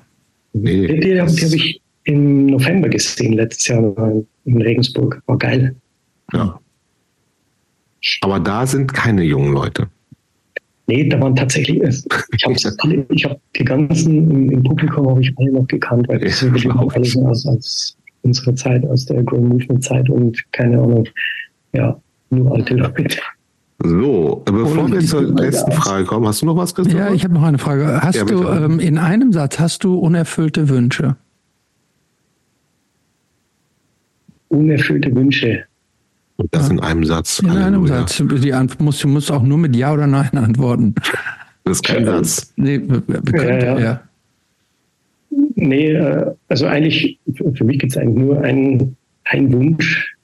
Das ist einfach, dass, dass, die, dass die Welt oder dass, der, dass wir irgendwie diese fucking Klimakrise irgendwie in den Kopf, in den, in den Griff kriegen und dass da noch irgendwas äh, vorwärts geht, weil das ist ja, was, was mich völlig fertig macht und total ja, mitnimmt und äh, ja. Hm. Das würde ich mir wünschen. Das ist ein, frommer, ein frommer Wunsch. Selbstverständlich. So. Gut, bevor wir zur allerletzten Frage komme, kommen, mhm. äh, wir haben ja noch was relativ Neues, so eine Empfehlungsplaylist, wo du heute drei Songs draufpacken kannst. Das mhm. weißt du noch nicht. Aber ich sage dir jetzt die Genres und du musst, äh, was die Vorgaben jeweils sind und du musst dann äh, spontan sagen, welcher Song da drauf soll. Dein Lieblings-Rap slash Hip-Hop-Song. NWA 100 Miles Run. Okay. Ja, nicht, Ein, ne, Moment, nicht fantastische warum? vier Lieder. Zwar auf. Natürlich auch, ja klar. Auch ich natürlich. Nee, Ja, finde ich gut. Ja. Ähm, dann ein für dich der, der klassischste Hardcore-Song für dich. Klassischste Hardcore-Song. So, der, der, für dich so Hardcore symbolisiert. Mhm. Oder einer. Es gibt natürlich viele, aber einer, der für dich so richtig einfach nur Hardcore ist. Slapshot, Step on It. Mhm. Und jetzt dein liebster aktueller Radiosong. Mein liebster Radiosong. Also, okay, ja. Moment. Und zwar von. Also, wenn du, du hörst irgendwo Radio im Auto oder in Küche, keine Ahnung, weißt du, ob du, ob du Radio hörst manchmal? Äh, ja, ja, ja, schon. Und dann sagst du, über den Song freust du dich. Ähm, lauter machst und mitsingst. Ich, ich ziemlich oft. Ja, ich würde mal sagen, jetzt warte mal. Und zwar Lady Hawk finde ich ziemlich cool im Moment. Noch nie gehört. Was ist das? Lady Hawk, so eine Sängerin.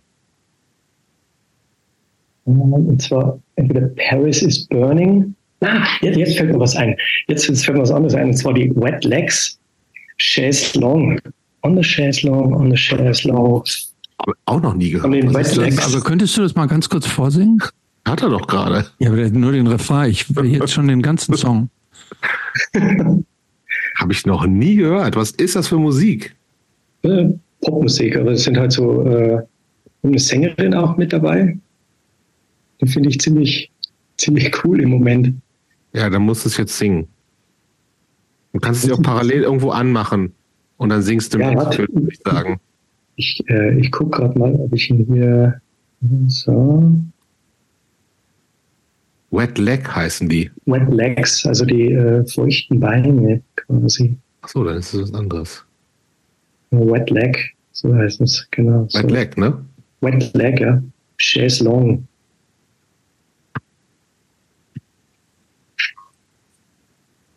Will ihr was hören?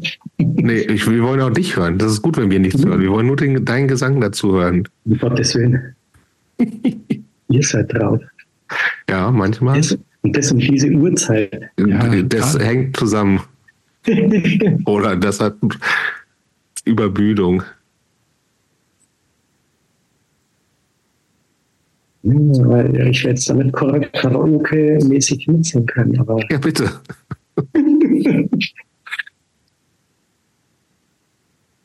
ich am Anfang sehe, Bass und Schlagzeug, also ich kann ja den, den Refrain könnte ich zum Besten geben nochmal. On the chaise long, on the chaise long, on the chaise long, all day long, on the chaise long. Geht muss so relativ monoton im Refrain dahin, aber. Ja, mir, mir reicht das. Echt jetzt? Mir reicht das ja, auch, ja, aber das, ich, ähm, ähm, das ist auch, Du kennst das, Christopher, bestimmt. Ich, nee, ich kenne es nur so entfernt, ähm, aber ich habe parallel jetzt mal reingehört, das ist ja schon gehobene Popmusik, würde ich sagen. Ne? Ja, Ist halt ja. mehr so Indie auch schon. Äh, aber gut. Ähm, ja, Radiosong ist Radiosong. Radiosong ist Radiosong. Ja, eben. Das habt ihr jetzt davon. Das ja. habt ihr jetzt davon.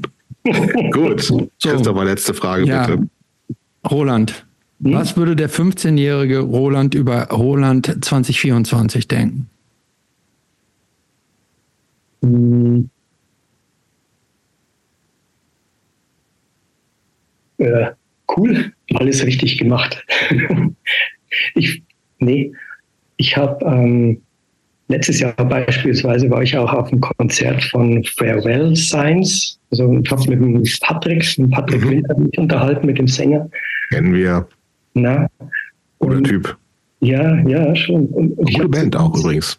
Ja, ich, ich habe zu ihm gesagt, eigentlich, schau, schau dir mal an, in, in der heutigen Zeit gibt es eigentlich so viel, so viel Scheiße und so viel äh, Müll und Mist, worüber gerade im, im Punk- oder Hardcore-Bereich wieder sich, sich, die Seele rausgeschrieben werden kann und, und die Songs und, und, einfach die, die Energie wieder auf, auf die Bühne muss und, und raus muss äh, ins Publikum, genau wie damals. Mhm. Zwischendurch hatte ich das nämlich auch immer wieder so vermisst, dass irgendwie, ja, das war dann irgendwie alles so normal und äh, das gehört irgendwie so dazu und man muss einfach solche Texte singen. Aber mittlerweile ist dieser Protest und einfach so so, so einen Widerstand oder, oder halt irgendwas zu unternehmen, sich auf, auf Demos zu gehen, sich irgendwo zu engagieren und einfach machen, ist wichtiger denn je. Und deshalb finde ich, ich war halt damals mit 15, wo das irgendwie alles so angefangen hat, ich wollte irgendwie ja, einfach was anderes machen oder so dagegen sein und andere Musik hören. Und das, diese Energie merke ich, dass die gerade wieder irgendwie so zurückkommt und eigentlich genauso wichtig ist wie, wie damals, weil, weil gerade so viel Scheiße läuft, dass äh, ja, das schon richtig wehtut. Und deshalb würde ich sagen, wenn jetzt der, der damalige Roland auf den jetzigen blickt, okay, bist zwar Familienvater und äh, schon irgendwie ziemlich gesettelt und machst irgendwie dieses und jenes, äh, aber du bist trotzdem irgendwie engagiert und, und ja. Schönes Schlusswort. V okay. Vielen Dank für das Gespräch, Roland. Danke, Roland. Dankeschön. Danke euch.